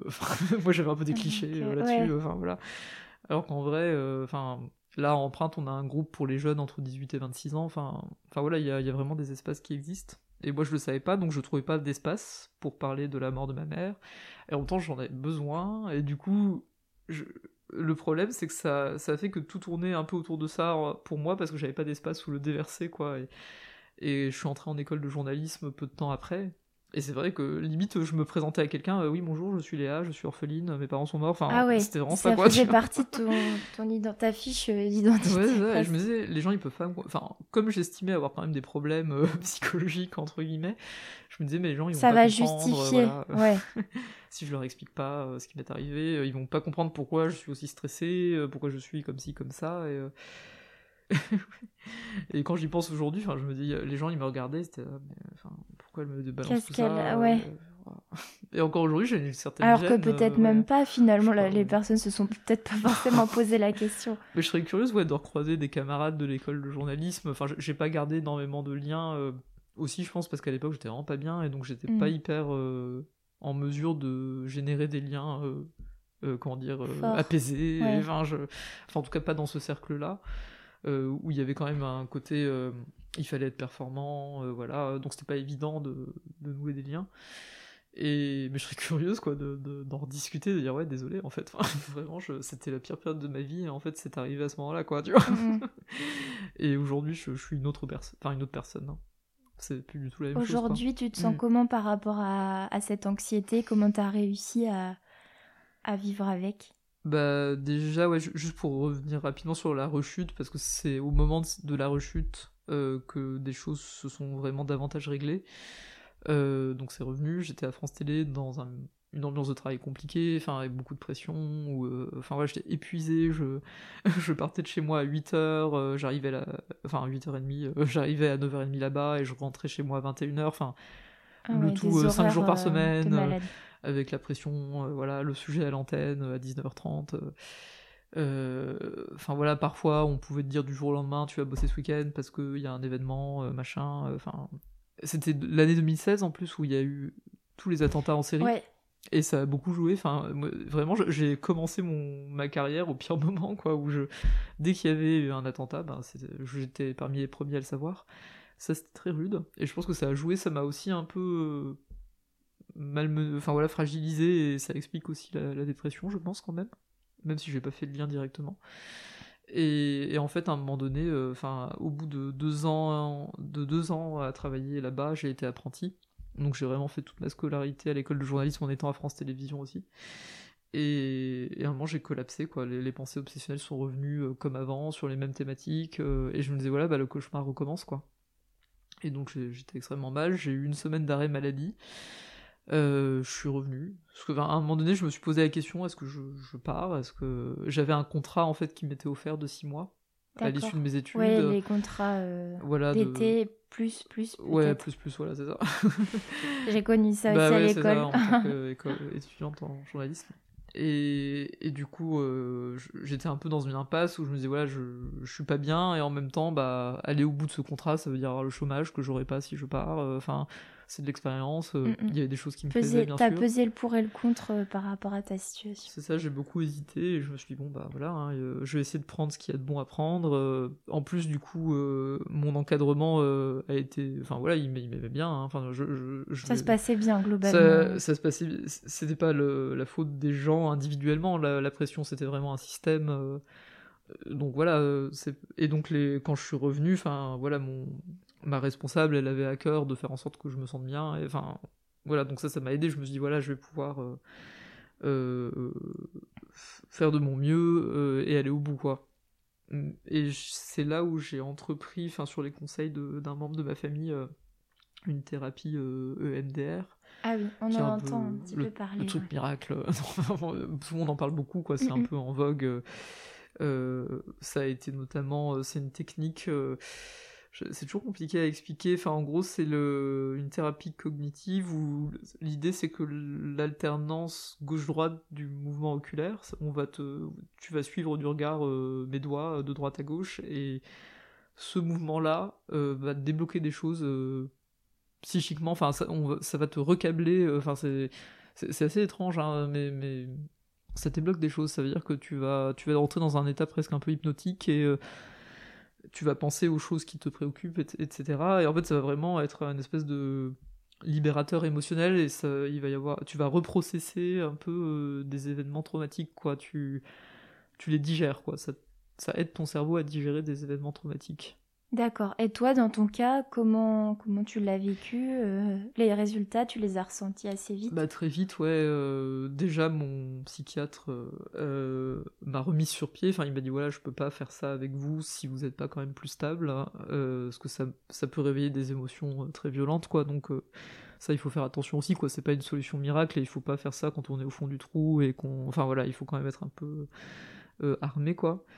Et donc il m'a remis sous antidépresseur à une dose un peu plus forte. Euh, le, le même qu'avant. Ah oui. J'allais dire, c'est là que tu as essayé le. Oui, il m'avait dit, ah bah tiens, on peut aussi. Le Prozac, ouais. Le Prozac, pardon, je confonds.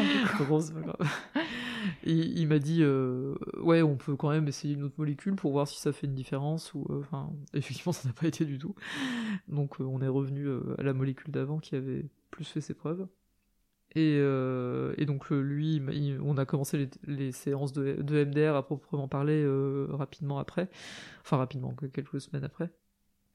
Et effectivement, ça, en fait, c'est marrant, mais les deuils, c'est des petits traumas, quoi. Enfin, c'est vrai que moi, je, pensais aux phobies d'impulsion quand ils me faisaient faire les mouvements oculaires, et donc, et en fait, c'était comme des tiroirs, quoi. Ça veut dire que je partais d'une pensée, puis mon esprit allait vers autre chose, et on, tirait un peu le fil, quoi, qu'il y avait derrière la, la phobie d'impulsion, quoi il y avait des associations d'idées, euh, d'images, euh, enfin mentalement c'est assez intéressant quoi. Tu, enfin dans mon cas, je pense que c'est différent euh, d'une personne à une autre, mais moi je, comme si j'allais de plus en plus en profondeur vers la racine quoi de, de la phobie d'impulsion quoi.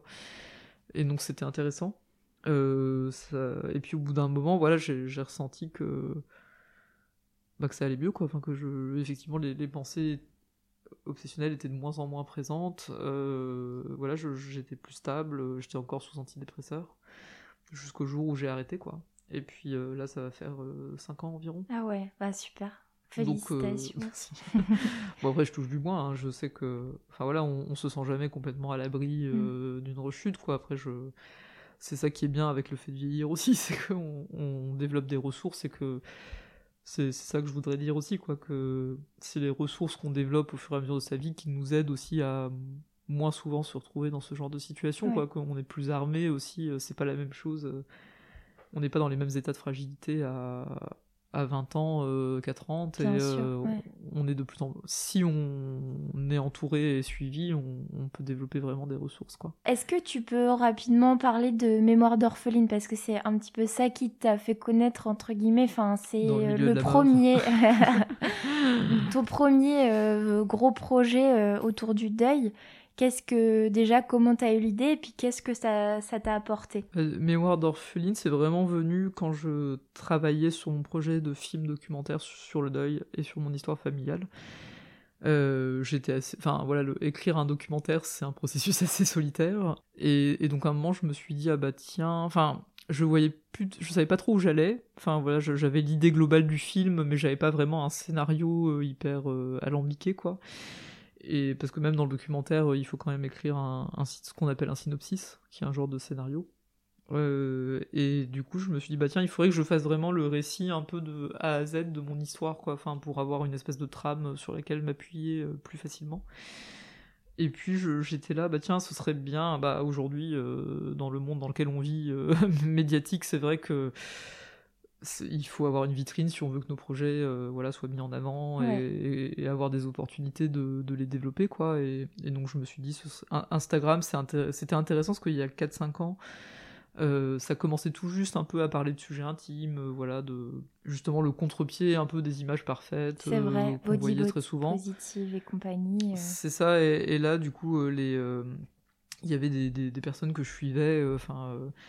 Taous Merakchi, Edith Thiebaud, enfin qui, qui commençaient un peu à s'exprimer sur des sujets plus intimes et plus compliqués, quoi. Et, et, je me suis dit, bah tiens, pourquoi pas, c'est vrai que ça se prêterait bien. Il y a le côté contraignant qui me permettrait, je pense, de, de renouer un peu avec le journalisme aussi, enfin le côté voilà, je dois publier, euh, j'ai une limite euh, de signes, enfin voilà, c'était aidant ces contraintes-là pour produire quelque chose.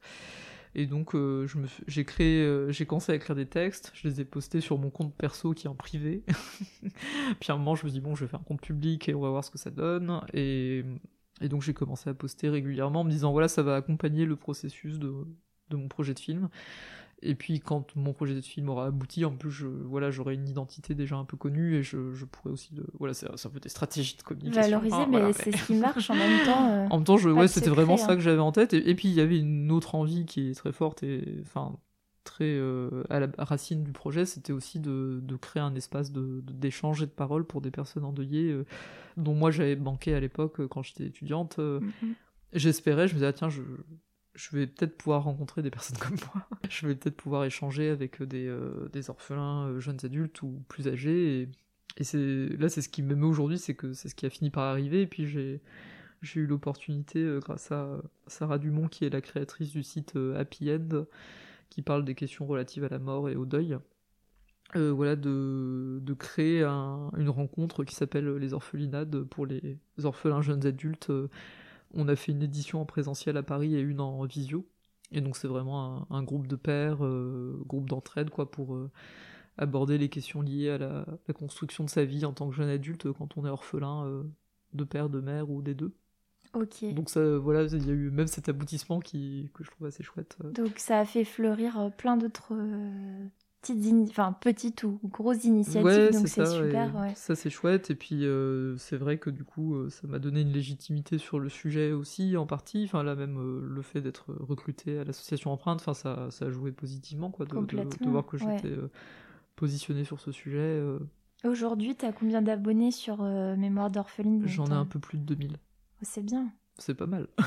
c'est vraiment grâce à la médiatisation. Enfin, quand on a des interviews, etc., ça, les gens vous connaissent un peu plus. Est-ce que tu pourrais dire aujourd'hui que euh, les épreuves de ta vie et euh, les, les, troubles psychiques que, que tu as pu euh, avoir t'ont apporté quelque chose en bien? Et si oui, quoi? Mmh. Ouais, c'est une... pas évident comme question, mais tout le monde doit dire ça. c'est vrai, oui. Qu'est-ce que ça m'a apporté? Plus de distance enfin de la distance de la distance et de l'humour. Je sais pas comment enfin dans le sens où de pas me prendre trop au sérieux. De, de pas prendre enfin voilà il n'y a pas une il y a pas une essence euh, voilà on n'est pas comme si et comme ça. Enfin voilà en tant qu'être humain on on est des êtres mouvants changeants. Et en fait il, il faut laisser rien ni personne euh, plaquer une, enfin, une identité ou voilà euh, plaquer des choses sur nous quoi. Enfin, on, est on est libre d'être celui qu'on celui ou celle qu'on veut. C'est un peu vague ce que je dis, mais va, dans le sens où si j'avais cru mes pensées, euh, voilà, je serais euh, horrible. Enfin voilà, j'avais projeté plein de choses sur moi désagréables. Et en fait, le fait de me dire voilà, je n'ai pas projeté ça sur moi, je suis plus que ça et certainement pas juste étriqué dans des cases, en plus des cases qui ne me conviennent pas. Ça marche aussi avec l'extérieur, quoi. Dans le sens où il faut pas se laisser enfermer par le regard des autres dans des, des cases qui nous conviennent pas. Mm. Et donc, je dirais que c'est ça que ça m'a davantage appris. Puis il y a une forme de. Pas de stoïcisme, mais de. Moi, je, suis yogi, euh, donc c'est vrai que le côté, euh, voilà, euh, surfer sur les, les choses, même désagréables, trouver du confort dans l'inconfort, c'est un peu mon credo, quoi. Et euh, c'est vraiment ce truc, même dans une situation inconfortable, bah, peut-être si tu mets un petit coussin euh, sous les fesses, ça va aller mieux, tu vois. Là, c'est vraiment une métaphore euh, de yoga, quoi, dans le sens où. Dans mais c'est imagé, ça parle.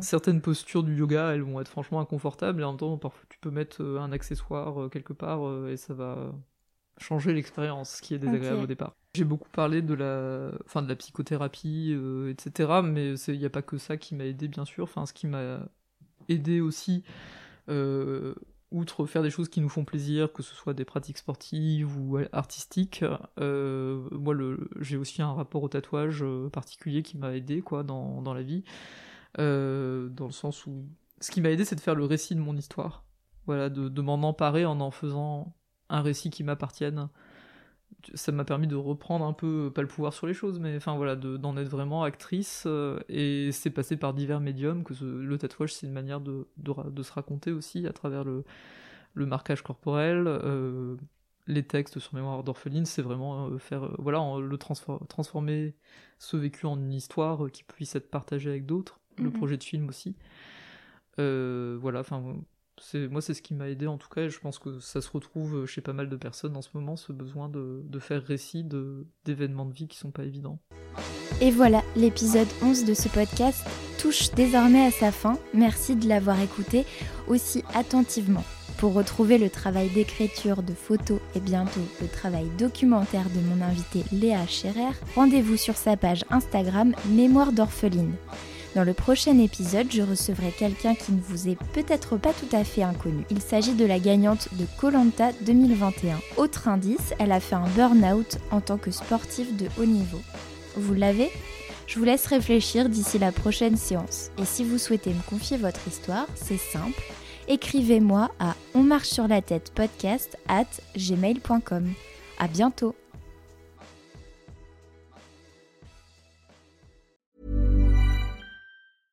Imagine the softest sheets you've ever felt. Now imagine them getting even softer over time. That's what you'll feel with Bowl and Branch's organic cotton sheets. In a recent customer survey, 96% replied that Bowl and Branch sheets get softer with every wash. Start getting your best night's sleep in these sheets that get softer and softer for years to come. Try their sheets with a 30-night guarantee. Plus, get 15% off your first order at bowlandbranch.com. Code BUTTERY. Exclusions apply. See site for details.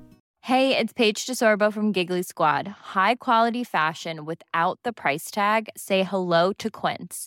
I'm snagging high end essentials like cozy cashmere sweaters, sleek leather jackets, fine jewelry, and so much more. With Quince being 50 to 80% less than similar brands. And they partner with factories that prioritize safe, ethical, and responsible manufacturing. I love that. Luxury quality within reach. Go to quince.com slash style to get free shipping and 365 day returns on your next order. Quince.com slash style. Mom deserves the best, and there's no better place to shop for Mother's Day than Whole Foods Market. They're your destination for unbeatable savings, from premium gifts to show stopping flowers and irresistible desserts. Start by saving 33% with Prime on all body care and candles. Then get a 15 stem bunch of tulips for just $9.99 each with Prime. Round out Mom's menu with festive rose, irresistible berry chantilly cake, and more special treats. Come celebrate Mother's Day at Whole Foods Market.